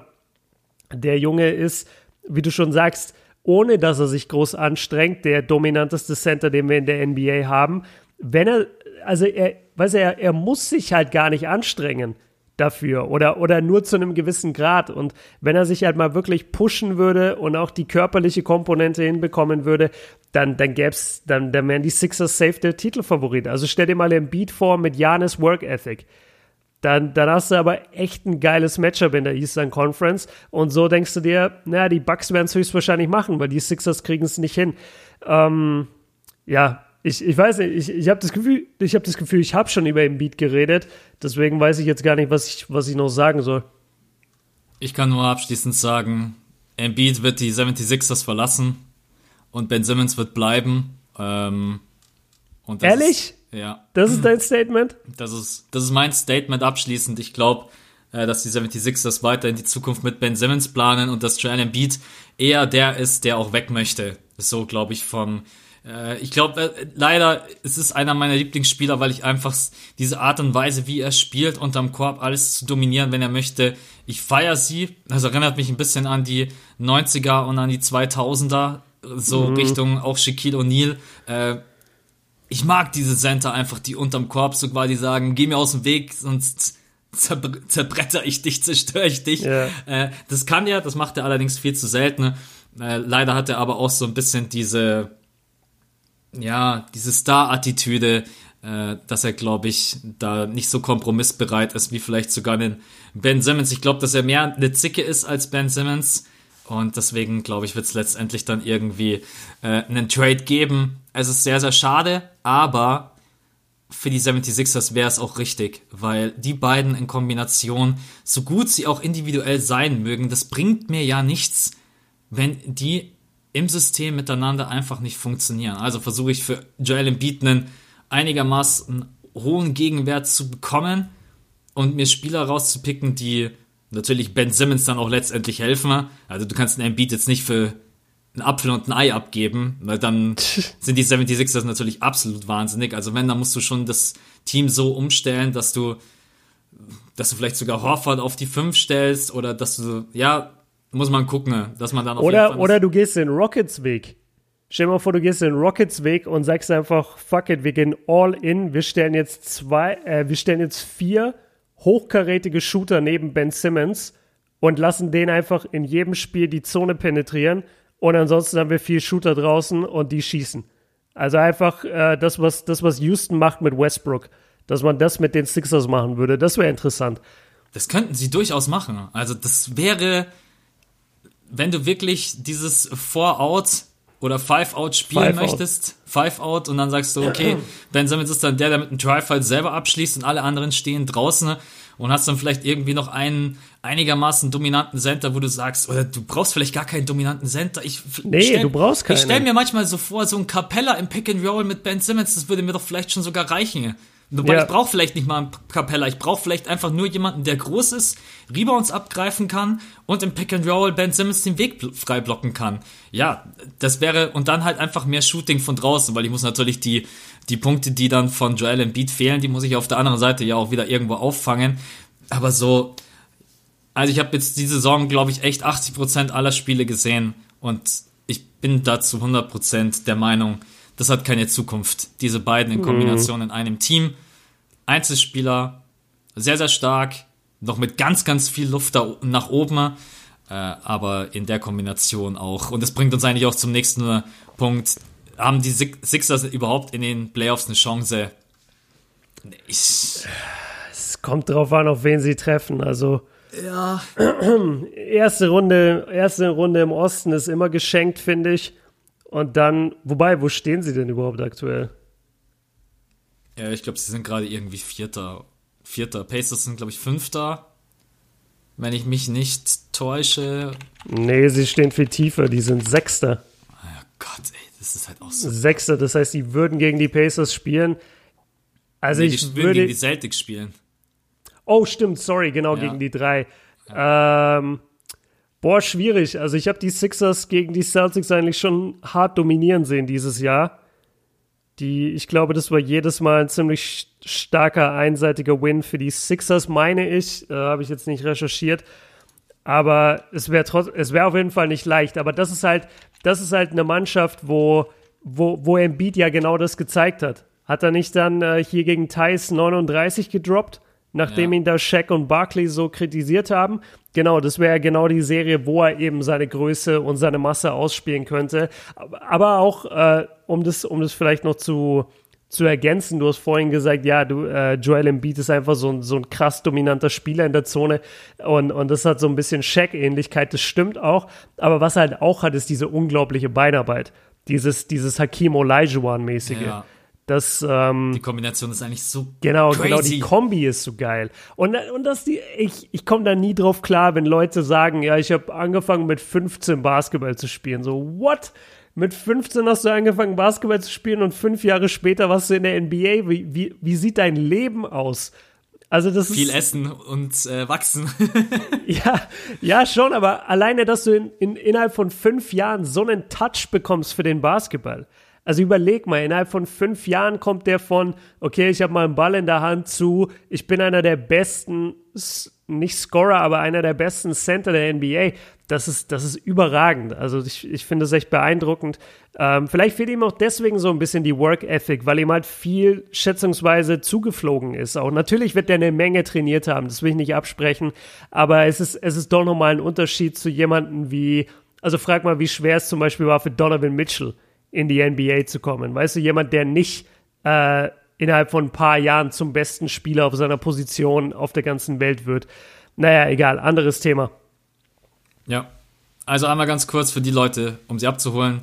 Vier Spiele, erstes Spiel 107, 100, äh, 107 93 für die Sixers, zweites Spiel 115, 109 für die Sixers, drittes Spiel 109, 98 für die Sixers mhm. und äh, letztes Spiel 116 zu 95 für die Boston Celtics. Das war das Spiel, ah, in dem äh, Embiid, glaube ich, sein Comeback gefeiert hat und hat dann bloß 22 Minuten gespielt. Aber ansonsten in den anderen Spielen war, war das schon immer eine gute Leistung von den 76ers. Ähm, ja, lass uns den Punkt einfach relativ schnell abhaken. Das ist eine absolute Wundertüte. Wenn die alle plötzlich auf dem absoluten Top-Level spielen, dann können sie es weit schaffen. Es ändert aber natürlich nichts an der Harmonie, die einfach fehlt zwischen Ben Simmons und Embiid. Da müssten beide schon jetzt von jetzt auf gleich ihren Spielstil ein bisschen umstellen und das werden sie, glaube ich, auch in den Playoffs nicht tun. Äh, wenn aber beide natürlich dann in einer Serie von sieben jedes Mal irgendwie einen Sahneabend erwischen und die hauen dir 60 um die Ohren und Tobias Harris und Richardson treffen vielleicht auch äh, ziemlich gut und droppen dir 40, dann Ja, gut. Also, wenn, Zus wenn alles 100% läuft, Leute, dann gewinnen sie. Ja, dann, aber ansonsten bin ich ganz ehrlich, zweite Runde ist finito. Es ist, wenn es nicht ja. sogar in der ersten Runde gegen die Boston Celtics sein könnte, weil die sind eingespielt, die haben eine brutale Harmonie. Äh, Jason Tatum, der in der Saison mit den größten Sprung in der NBA gemacht hat. Ich mag einfach, wie das ganze Team spielt. Ja, lassen wir uns einfach mal überraschen. Aktuell wissen wir ja gar nicht, wie das System aussieht. Deswegen äh, können wir das fast äh, jetzt aktuell gar nicht beurteilen, was letztendlich in den Playoffs oder Mini-Playoffs oder K.O.-System oder was auch immer die dann letztendlich spielen werden, was da passiert. Ja, lass mich noch sagen, dass die, dass die Sixers Defense, über die haben wir jetzt gar nicht geredet, die ist halt letztendlich auch ein bisschen der, der Schlüssel für den Erfolg des Sixers. Sie haben halt das Problem, dass wenn die Defense, also ihre Defense ist ein bisschen durchwachsen, dadurch, dass du so oft Joel oder Ben Simmons halt draußen hast wegen Verletzungen. Deswegen hat die so ein paar Lücken, vor allem wenn einer von den beiden eben verletzt ist oder auf der Bank ist, dann, dann funktioniert es nicht mehr so gut. Gerade bei wem ist es? Ich, ich glaube, wenn Ben Simmons auf dem Feld ist, aber Joel Embiid nicht auf dem Feld, dann ist die defensive Leistung, also das defensive Rating so unglaublich schlecht, äh, dass, dass man denkt, da ist die ganze Starting Five runtergegangen, es ist aber nur Joel Embiid runter. Ähm, aber das ist vielleicht der Punkt, wo ich noch am ehesten sage, damit kannst du Runden gewinnen. Weil deine Offensive muss nicht immer auf dem Top-Niveau sein, aber deine Defense in den Playoffs ist so entscheidend. Du kannst höchstens eine scheiß Defense spielen, wenn du einen Spieler im Team hast wie LeBron James ähm, oder, oder sagen wir Stephen Curry oder, oder Kawhi oder Kevin Durant, so Leute von dem Kaliber. Und sorry, der ist im Beat aktuell einfach nicht. Er kann da hinkommen, er ist es aber aktuell nicht. Dann hast du eine Chance, mit deiner über die Defense Serien zu gewinnen. Und das, glaube ich, ist bei den Sixers auf jeden Fall drin. Dafür musst du es auch nicht so krass hinkriegen. Du musst nur einfach vom, vom Kopf her da sein und sagen, okay, wir sind ein Team und wir ziehen das jetzt durch. Aber darüber haben wir jetzt noch nicht so viel geredet. Es, es passt ja auch teamintern eine Menge nicht. Also gerade genau. die, die, gerade das Implementieren von, von Horford in die, in dieses System hat nicht geklappt. Ich habe mir ein Spiel, ich weiß nicht mehr, welches der Spieler es war, die ich mir angeguckt habe. Ey, der, also wie, wie Horford Dreier wirft, das, das wirkt, als, als hätte der davor noch nie einen Dreier geworfen. Also der, der brickt diese Dinger, ey, der, der schmeißt die echt wie Backsteine. Der, der ballert die gegen die, gegens Brett sogar. Einfach offene Dreier ballert der gegens Brett. Der, der, der ist komplett, der ist komplett out of it. Der, der ist nicht drin in, in diesem Sixers-System. Das, ähm, das, das passt einfach nicht. Und da, da muss man vielleicht auch noch mal ein bisschen in die Kritik gehen. Ich glaube weder, dass Joel noch Ben besonders gute Leader sind im Lockerroom. Ich glaube nicht, dass die diejenigen sind, die den Mund aufmachen, um andere Teams, äh, um andere Teammates mitzureißen. Das war aber sicherlich ein Jimmy Butler letzte Saison. Egal jetzt, ob man mit seinem Ton klarkommt oder nicht. Und es war auf jeden Fall ein JJ Reddick. Und die haben sie halt beide verloren. Und dementsprechend fehlt jetzt auch so ein bisschen vielleicht diese, diese Lockerroom-Präsenz, die alle so ein bisschen zusammenhält.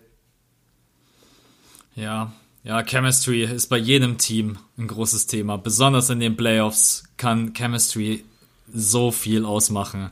Ähm, auch bei einem Team, in dem LeBron James spielt. Wir sehen es jetzt gerade eben in der Saison, äh, wenn du siehst, dass die Teamchemie dann einfach bei allen irgendwie passt, dann es muss passen in den Playoffs, besonders wenn es um die Defense geht. Das ist einfach, wenn du als Team Bock hast, Defense zu spielen, hast du schon, ja, ich will jetzt nicht sagen, das Spiel so gut wie gewonnen, aber du hast auf jeden Fall einen ganz großen Pluspunkt, wenn du einfach sagst, okay, ich hustle für den anderen, der hustelt für mich. Das muss einfach in den Playoffs gegeben sein und da zweifle ich auch ganz stark dran. Ich glaube auch nicht, dass die beiden Leader-Qualitäten haben im äh, Locker Room. Ähm, ja, nicht, vielleicht ist es letztendlich sogar El Horford oder El Horford, der dann auch irgendwie keinen Bock hat, weil er unglücklich ist. Ja, also wenn man so den Medien glauben darf, dann sind leider ja wirklich alle in der Starting Five unglücklich. Und das ist natürlich die mit Abstand schlechteste Kombination, die, die man so erwischen kann. Ja, und vor allem das Bittere ist ja, dass Al Horford bei den Celtics immer als der große Lockerroom-Guy galt. Mhm. Da hieß es ja immer, der hält diese Mannschaft zusammen oder er ist der Ruhepol des Teams. Aber es müssen halt scheinbar auch die richtigen Personalien um ihn herum auch aufgebaut sein. Und ein Jason Tatum und ein Jalen Brown sind vielleicht einfach andere, ich sage mal in Anführungszeichen, Starspieler, gerade bei Jalen Brown, der ist jetzt noch kein Starspieler, aber ihr wisst, glaube ich, was ich meine, junge, aufstrebende Spieler, die in Richtung All-Star und, und Star in der NBA heranreifen wollen. Ich glaube trotzdem, dass die nochmal anders drauf sind als jetzt ein Ben Simmons und ein Joel Embiid. Also die sind, die sind, glaube ich, beide nicht die einfachsten Charaktere. Ich habe auch äh, mir, eine, mir eine Doku angeguckt, äh, diese One and Done Doku von, von Ben Simmons, kann ich nur empfehlen, über sein eines Jahr im College.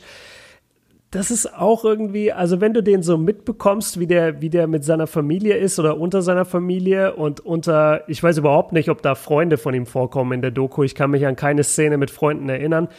Der, ja, weiß ich nicht, der, der wirkt jetzt nicht wie jemand, der, der dafür sorgt, also der dein Team anführt. Der wirkt einfach wie jemand, dem eine Menge zugeflogen ist im Basketball, der verdammt gut ist im Basketball und der jetzt einfach gerne spielen möchte und das kann er aber nicht in der Mannschaft, in der er ist. Und ich glaube nicht, dass, dass er da besonders groß den Mund aufmacht. Ja, das, das ist vielleicht, also ich, ich bin mal gespannt, ob wir irgendwann so eine, so ein großes Exposed bekommen, so, so große Artikel, äh, was, was alles schief ging oder schief lief bei den, bei den Sixers oder ob einer von beiden mal den Mund aufmacht. Einer von den beiden ist auf jeden Fall der perfekte Kandidat für so ein und jetzt erzähle ich alles Interview.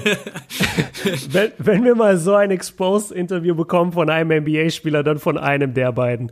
Das kann echt sein, ja. Embiid packt aus. Das passierte damals wirklich. Ja, ja, genau.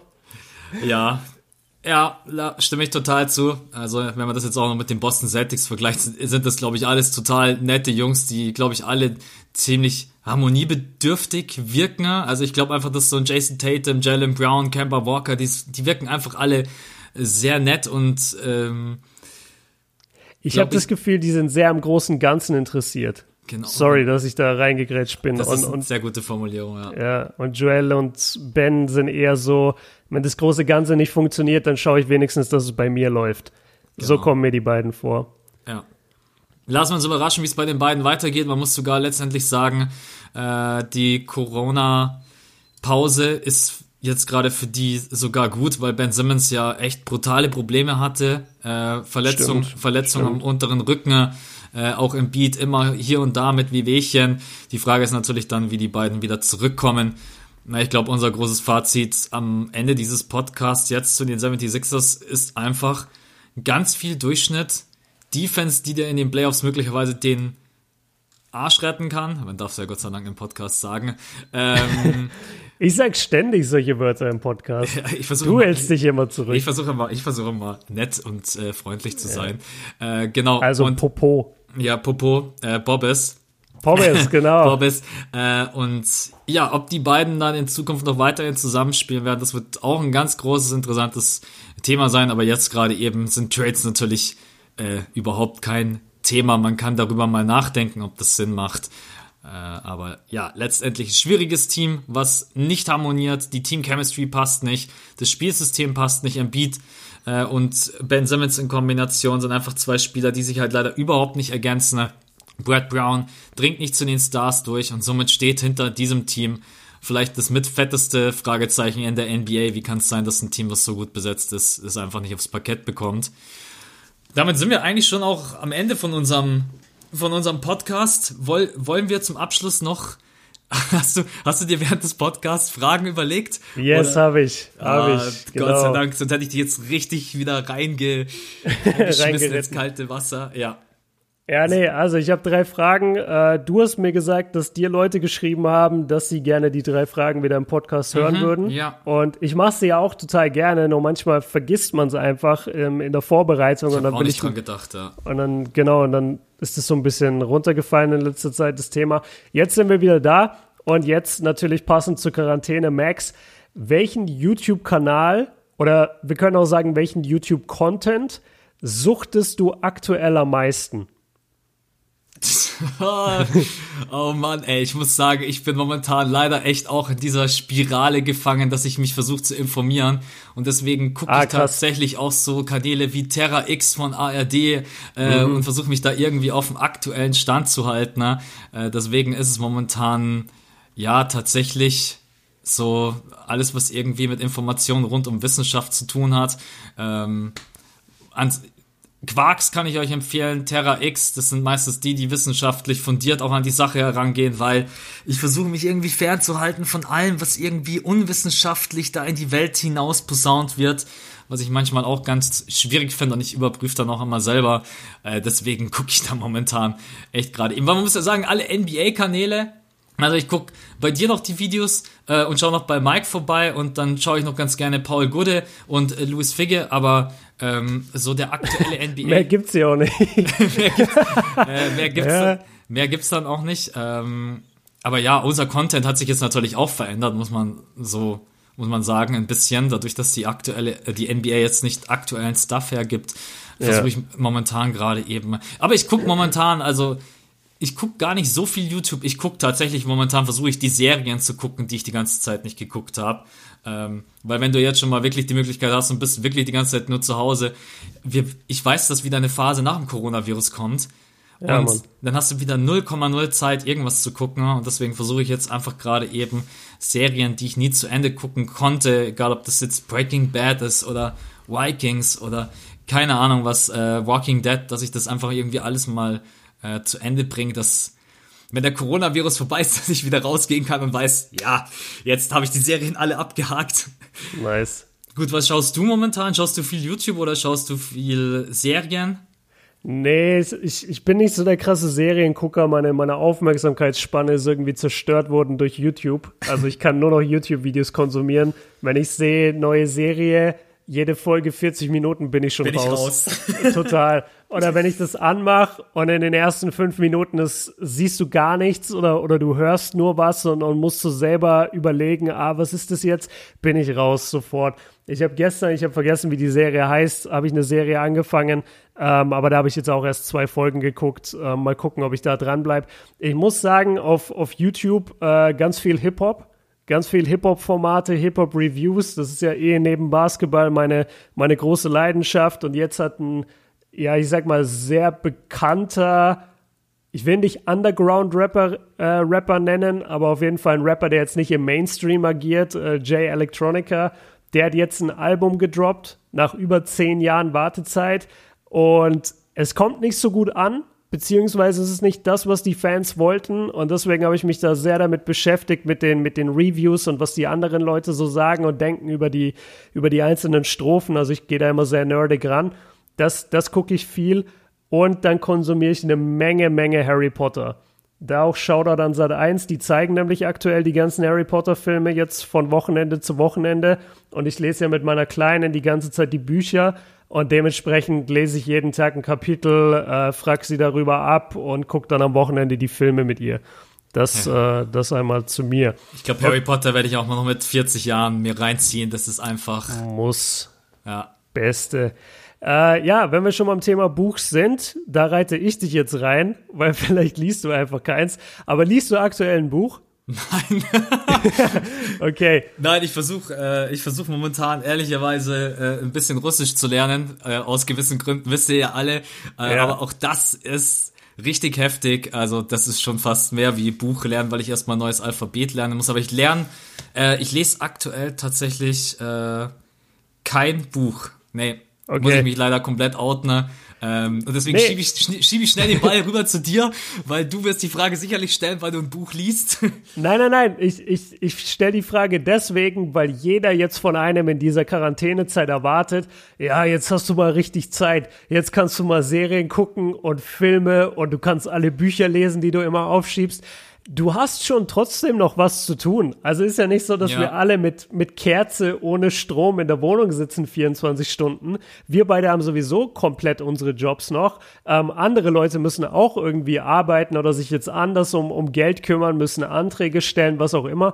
Und, und da wollte ich einfach nur mal so, so ein bisschen eine, so, so ein kleines Durchatmen für alle da draußen äh, schicken, dass wir eben nicht so gestresst sein müssen. Wir müssen jetzt nicht zwangsweise in der Woche Harry Potter 1 bis 7 durchlesen. Das, das wird nicht von uns verlangt. Also chillt mal alle ein bisschen damit. Ich lese aktuell auch keins. Äh, ich lese mal ein paar Bücher so rein, die in meinem Bücherregal stehen, aber meistens nur ein Kapitel. Und halt, wie gesagt, Harry Potter, aber das, das lese ich zum hundertsten Mal. Das, das kann ich gar nicht mehr richtig zählen. ähm, Warte, du, du hattest noch mal. Ah ja, genau. Ich lerne gerade auch eine Sprache. Und ich lerne es aus den gleichen Gründen wie du. Ich lerne nämlich gerade die Sprache Pöl, beziehungsweise Fulani, äh, heißt sie, glaube ich, international. Und äh, das ist die Sprache oder eine der Sprachen, die in Guinea gesprochen wird. Und da bin ich wie du. Also die, die kann man sich nicht herleiten, die kann man sich nicht ableiten von irgendwelchen europäischen Sprachen. Und deswegen sitze ich da auch immer davor und denke mir, ey, what? Ja. Wie, wie bildet ihr hier was? Die Ich-Form wird ans Verb hinten angehängt. So was wollt ihr von mir? Das ist, das ist echt, äh, das ist mega witzig. Aber da muss ich sagen, da habe ich auch ein bisschen Ehrgeiz entwickelt. Also ich setze mich alle zwei Tage hin und für eine halbe bis, bis dreiviertel Stunde und, und baller mir einfach äh, Pöl rein. Und da gibt's auch nur einen Online-Kurs und der ist 20 Seiten lang oder so. Und das war's. Mehr, mehr Unterrichtsmaterial gibt's einfach nicht. Und, und das lerne ich jetzt immer aus, aus Spaß. Und das ist echt ganz cool. Also eine Sprache lernen, so nebenbei, ein bisschen Basics, macht schon echt Spaß, oder? Ja, auf jeden Fall. Besonders ich bin dann immer jemand, wenn mich eine Sprache einfach andauernd konfrontiert und ich verstehe was nicht, mich regt's einfach auf. Und ja. dann habe ich schon diese innere Motivation einfach, weil es mich innerlich aufregt, dass ich dann sage, du lernst es jetzt, weil du kannst halt eins machen, kannst dich die ganze Zeit drüber aufregen, dass du nichts verstehst, oder du kannst es halt einfach lernen. Also, und dann genau. nehme ich lieber den zweiten Weg. Aber wenn du, es gibt natürlich einfach Sprachen, die kannst du nicht ableiten. Äh, und dann ist manchmal auch die Grammatik einfach eine komplett andere oder im schlimmsten Fall sind die Satzzeichen andere und dann stehst du erstmal da und dann bist du halt wie in der ersten Klasse und musst halt komplett von vorne anfangen. Ähm, Sag mal was auf Russisch, was kannst du sagen? Äh, Privet, kak dela, хорошо, äh, so diese ganz normalen diese ganz normalen Hallo, wie geht's dir, was machst du? Äh, ja. So einfach diese ganz normalen Basics, aber schon alleine die zu verstehen, ist halt besonders, weil die haben andere Töne als wir. Die bilden Laute ah. anders als wir und ich, ich quatsch Kann, kannst du kannst du kannst du einen der Töne gerade mal beschreiben, weil die haben den äh, in meiner Sprache gibt's den auch und ich will das mal von dir hören. Was ist bei dir einer der Töne, den du noch nicht kannst? Ja, ich kann ihn halt leider nicht nachmachen, das ist ja, ja. das Blöde. Ähm, aber die haben manche Wörter, die fangen einfach mit T an und ich sag immer T. Aber die machen das wie so eine Art Ü, T, T, It's, ah, okay, und ich, yeah, es ist so, yeah. und ich sag's dann immer zu ihr, dann manchmal sagt sie, yeah, that's good, und dann sagt sie mir, no, that's not good, that's not. Äh, und, und man ich, merkt bei sich selber gar keinen Unterschied. Und, genau, und ich denke mir so, ich habe doch das gerade gesagt, wie das davor auch, und dann, ich, dann denke ich mir so, Alter, bin ich irgendwie dumm oder ich check's einfach ja, überhaupt Mann. nicht. Ähm, ja, da, letztens auch am Telefon bin ich fast innerlich explodiert, weil ich mir dann so gedacht habe, warum kriege ich das nicht hin? Äh, aber das sind echt so Kleinigkeiten, wo ich mir so denke, das sind zwei Buchstaben und du kriegst es nicht hin, den Laut gescheit Aber ich bin halt froh, wenn du einen Muttersprachler hast, der dir dann halt von Anfang an sagt, das ist nicht richtig, als dann ja, sagt, ja, passt. Und im Endeffekt passt es halt nicht. Das macht er natürlich auch. Aber äh, ja, was kannst du ein Beispiel nennen, wenn du sagst, bei dir ist genau das gleiche, ja. wo du sagst, so ein Ton, wo du sagst, Alter, was ist das? Ja, pass auf, das jetzt, jetzt können die äh, zwei westafrikanischen Zuhörer, die wir wahrscheinlich haben, die können uns, die können jetzt einmal richtig lachen. Und zwar die haben so Laute, die finden irgendwie einfach so hinten im Kehlkopf statt. Mhm. Also die, die einfach Sounds, wir, wir, wir haben so eine, das, ist, das gibt's im Deutschen nicht. Im Deutschen sprichst du alles vorne im Mund. Und die haben so bestimmte Laute, die, die finden hinten statt. Und zwar äh, eins von diesen Wörtern, was, was ich einfach nie kann, äh, das ist das Wort Didi. Also D-I-D-I. Mhm. So, erstmal ganz basic. Das Problem ist aber, dass du nicht Didi sagen musst, sondern du musst Didi sagen. Also so, so Gigi. Du, du, du verschluckst dieses erste D so komisch im, ja, im Hals einfach. Oh Gott, shit. Und ey, jedes Mal, ich erstick jedes Mal fast, wenn die, wenn die zu mir sagt, nee, nee, du musst, du musst Didi sagen. Und ich denke mir, ich sag doch Didi, was willst du von mir? Aber das, ja, das ist, das ist echt schwierig. Wenn das Alphabet nicht so ist, äh, das ist jetzt in deinem Fall, das ist natürlich die Hölle. Und dann bei, ja, bei uns beiden mit den, mit den Tönen und allgemein, wenn man es nicht so herleiten kann, wenn die Grammatik ein bisschen anders ist. Das, aber es ist interessant, oder? Also ich, ich, ich bin immer, wenn ich damit fertig bin, ich bin zwar auch frustriert während dem Lernen, aber ich denke mir danach auch immer geil, wenigstens habe ich jetzt das heute gemacht. Ja, macht, also mir macht es trotz allem auch echt Spaß und ich weiß natürlich auch, dass manche Sachen du erst lernen musst, weil dein Mund, Gaumen, Zunge und deine Lippen, genau wie alles andere, von Geburt an halt darauf hintrainiert wurden, Deutsch zu sprechen. Und ja. deswegen alles, was irgendwie außerhalb unserer Sprache gebildet wird, und wenn das äh, Töne sind, irgendwie im Kehlkopf, dann hat es dein, dein Körper halt nie gelernt. Also musst du es ja. jetzt erstmal lernen. Und deswegen, ja, aber ich bin auch frustriert. Wenn ich, wenn ich lerne, denke ich mir dann immer jedes Mal, ey, das gibt's doch nicht. Geiles Thema, ja. ja. Ja, mega. Okay, cool. Freut mich, ähm, dass wir darüber geredet haben. Und jetzt noch am Ende, was ist für dich die geilste Frucht? Also worauf hast du einfach immer am meisten Bock? Was schmeckt immer? Was machst du dir immer voll gerne oder wann? Worauf freust du dich am meisten, wenn es da ist? Welche Frucht ballert? das klingt richtig geil. Boah, das ist echt, weil ich bin ja jemand, ich liebe echt so gefühlt alle Früchte, aber ich muss schon sagen, also ich glaube am meisten sind es echt Bananen.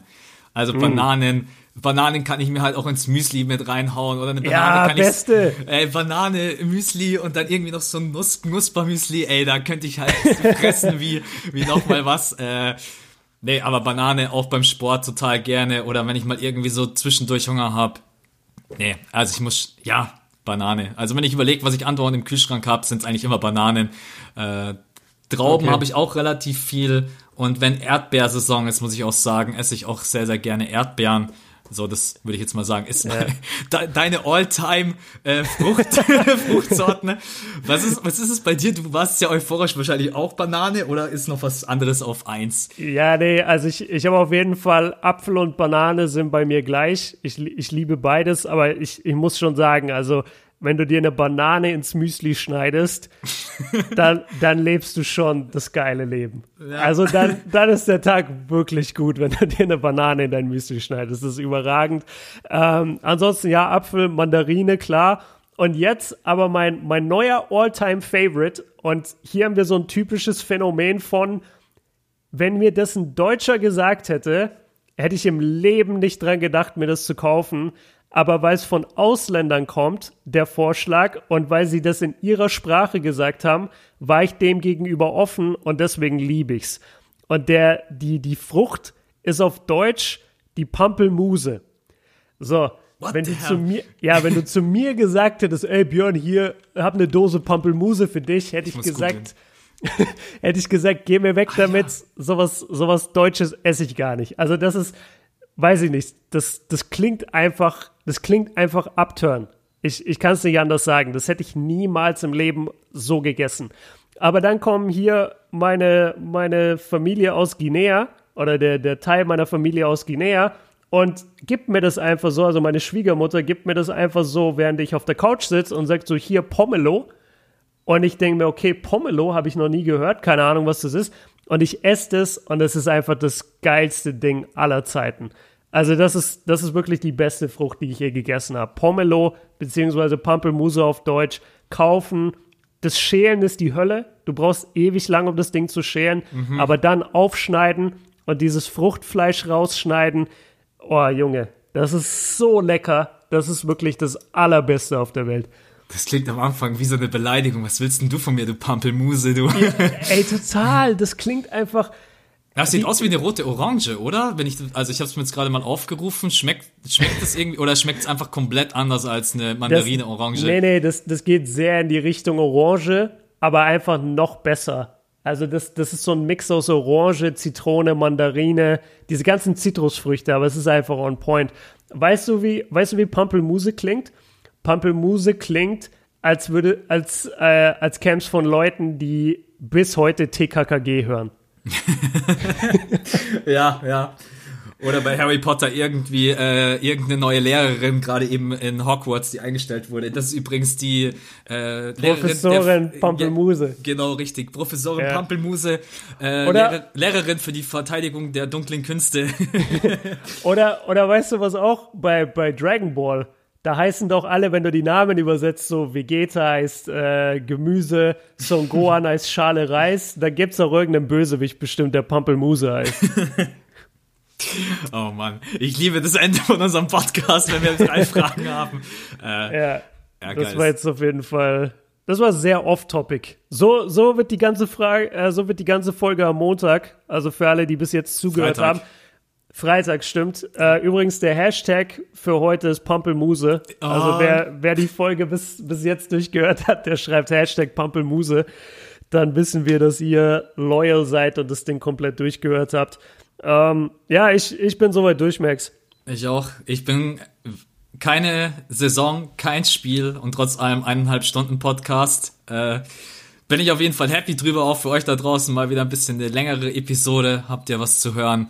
Ja. Äh, auf dem Weg ja, zur Toilette und zum Kühlschrank. Sonst würde ich immer sagen, in die Schule und in die Arbeit und Universität. Jetzt halt äh, auf dem Weg vom Bett zum Sofa und vom Kühlschrank ja. zur Toilette. nee. Ähm, geht mal raus. Geht mal raus. Nehmt den Podcast ruhig auf die Kopfhörer, geht raus, aber haltet einfach euren Abstand. Darum geht's ja nur. Genau, also bleibt einfach alleine unterwegs oder maximal zu zweit und äh, genau. lasst uns einfach gemeinsam durchhalten und durch diese Phase durchgehen. Äh, wir werden, vielleicht werden wir Ende des Jahres schon drüber lachen. Keine Ahnung, man muss immer positiv bleiben. Ich weiß, dass das gerade eben nicht so leicht ist für viele da draußen. Äh, wir versuchen euch einfach auch ein bisschen mit unserem Podcast am Mittwoch und Freitag was aufs Ohr zu geben. Ich weiß, dass auch das immer nach eineinhalb Stunden oder nach 45 Minuten vorbei ist und dann ist wieder normal, dann hört ihn halt einfach nochmal. äh, aber nee, ansonsten äh, sind wir für heute durch. Großer am Anfang Corona-Topic, dann 76ers Podcast, unter anderem auch über Ben Simmons und Joel Embiid und am Ende nochmal komplett off-Topic. Äh, Hashtag für die Podcast-Folge wisst ihr und wenn ihr uns dann das Hashtag schickt, dann sehr gerne auch einfach Off-Topic-Fragen für den Freitag. Ähm, dann werden wir da ein bisschen eine Off-Topic-Folge machen. Das ist, glaube ich, auch mal für alle interessant. Ähm, ansonsten, Björn, dir noch einen schönen Abend. Hat wieder mega Bock gemacht, trotz Corona-Zeiten. Ja, ja, wir, wir müssen da nur irgendwie durchkommen. Für uns ist es ja nach wie vor eigentlich relativ ungefährlich. Ähm, es, tut, es, es, es ist halt einfach schlimm, jeden Tag diese Todeszahlen zu lesen. Also ja. das ist halt brutal. Aber ansonsten, ja, Corona-Zeiten natürlich ätzend, aber wir werden ja auch immer gefragt, wie geht's uns? Und also uns beiden geht's erstmal primär gut. Das ist erstmal das Wichtigste. Klar, strugglen wir auch und Max hat's ein bisschen scheiße, weil er, weil er komplett alleine wohnt. Ich habe ja zum Glück jemanden mit hier. Ähm, aber uns geht's erstmal gut und es geht vor allem darum bei dieser Corona-Zeit, dass wir jetzt die Leute, die akut betroffen sind, dass, dass wir die da irgendwie durchbekommen und dass einfach nicht mehr so viele Leute sterben. Ja, und vor allen Dingen, dass einfach unsere Familien gesund sind und Freunde und dass man ja. auch selber gesund ist. Das vergessen jetzt gerade ganz viele, weil sich die Prioritäten im Kopf natürlich verschieben, weil einem werden viele Dinge weggenommen, wie sozialer Kontakt, Freunde, Freiheiten. Aber denkt auch immer daran, dass wir froh sein können, wenn wir gesund sind. Genau, das so Absolut. als kleiner als kleiner Abschluss. Und ansonsten, wir haben ja noch 28 Teams zur Analyse, 28 Wochen. Dann haben wir zu jedem Team äh, der große äh, Cavs Podcast irgendwann Ende, yeah. ok Ende Oktober oder so. Cavs Podcast, äh, äh, da bin ich dann krank. Musst du alleine machen. Das erste Mal kriege ich von Björn in gelben Schein, hey du Max, ich bin nicht da. Max, ich war beim Arzt, der, der hat gesagt, ich bin krank heute.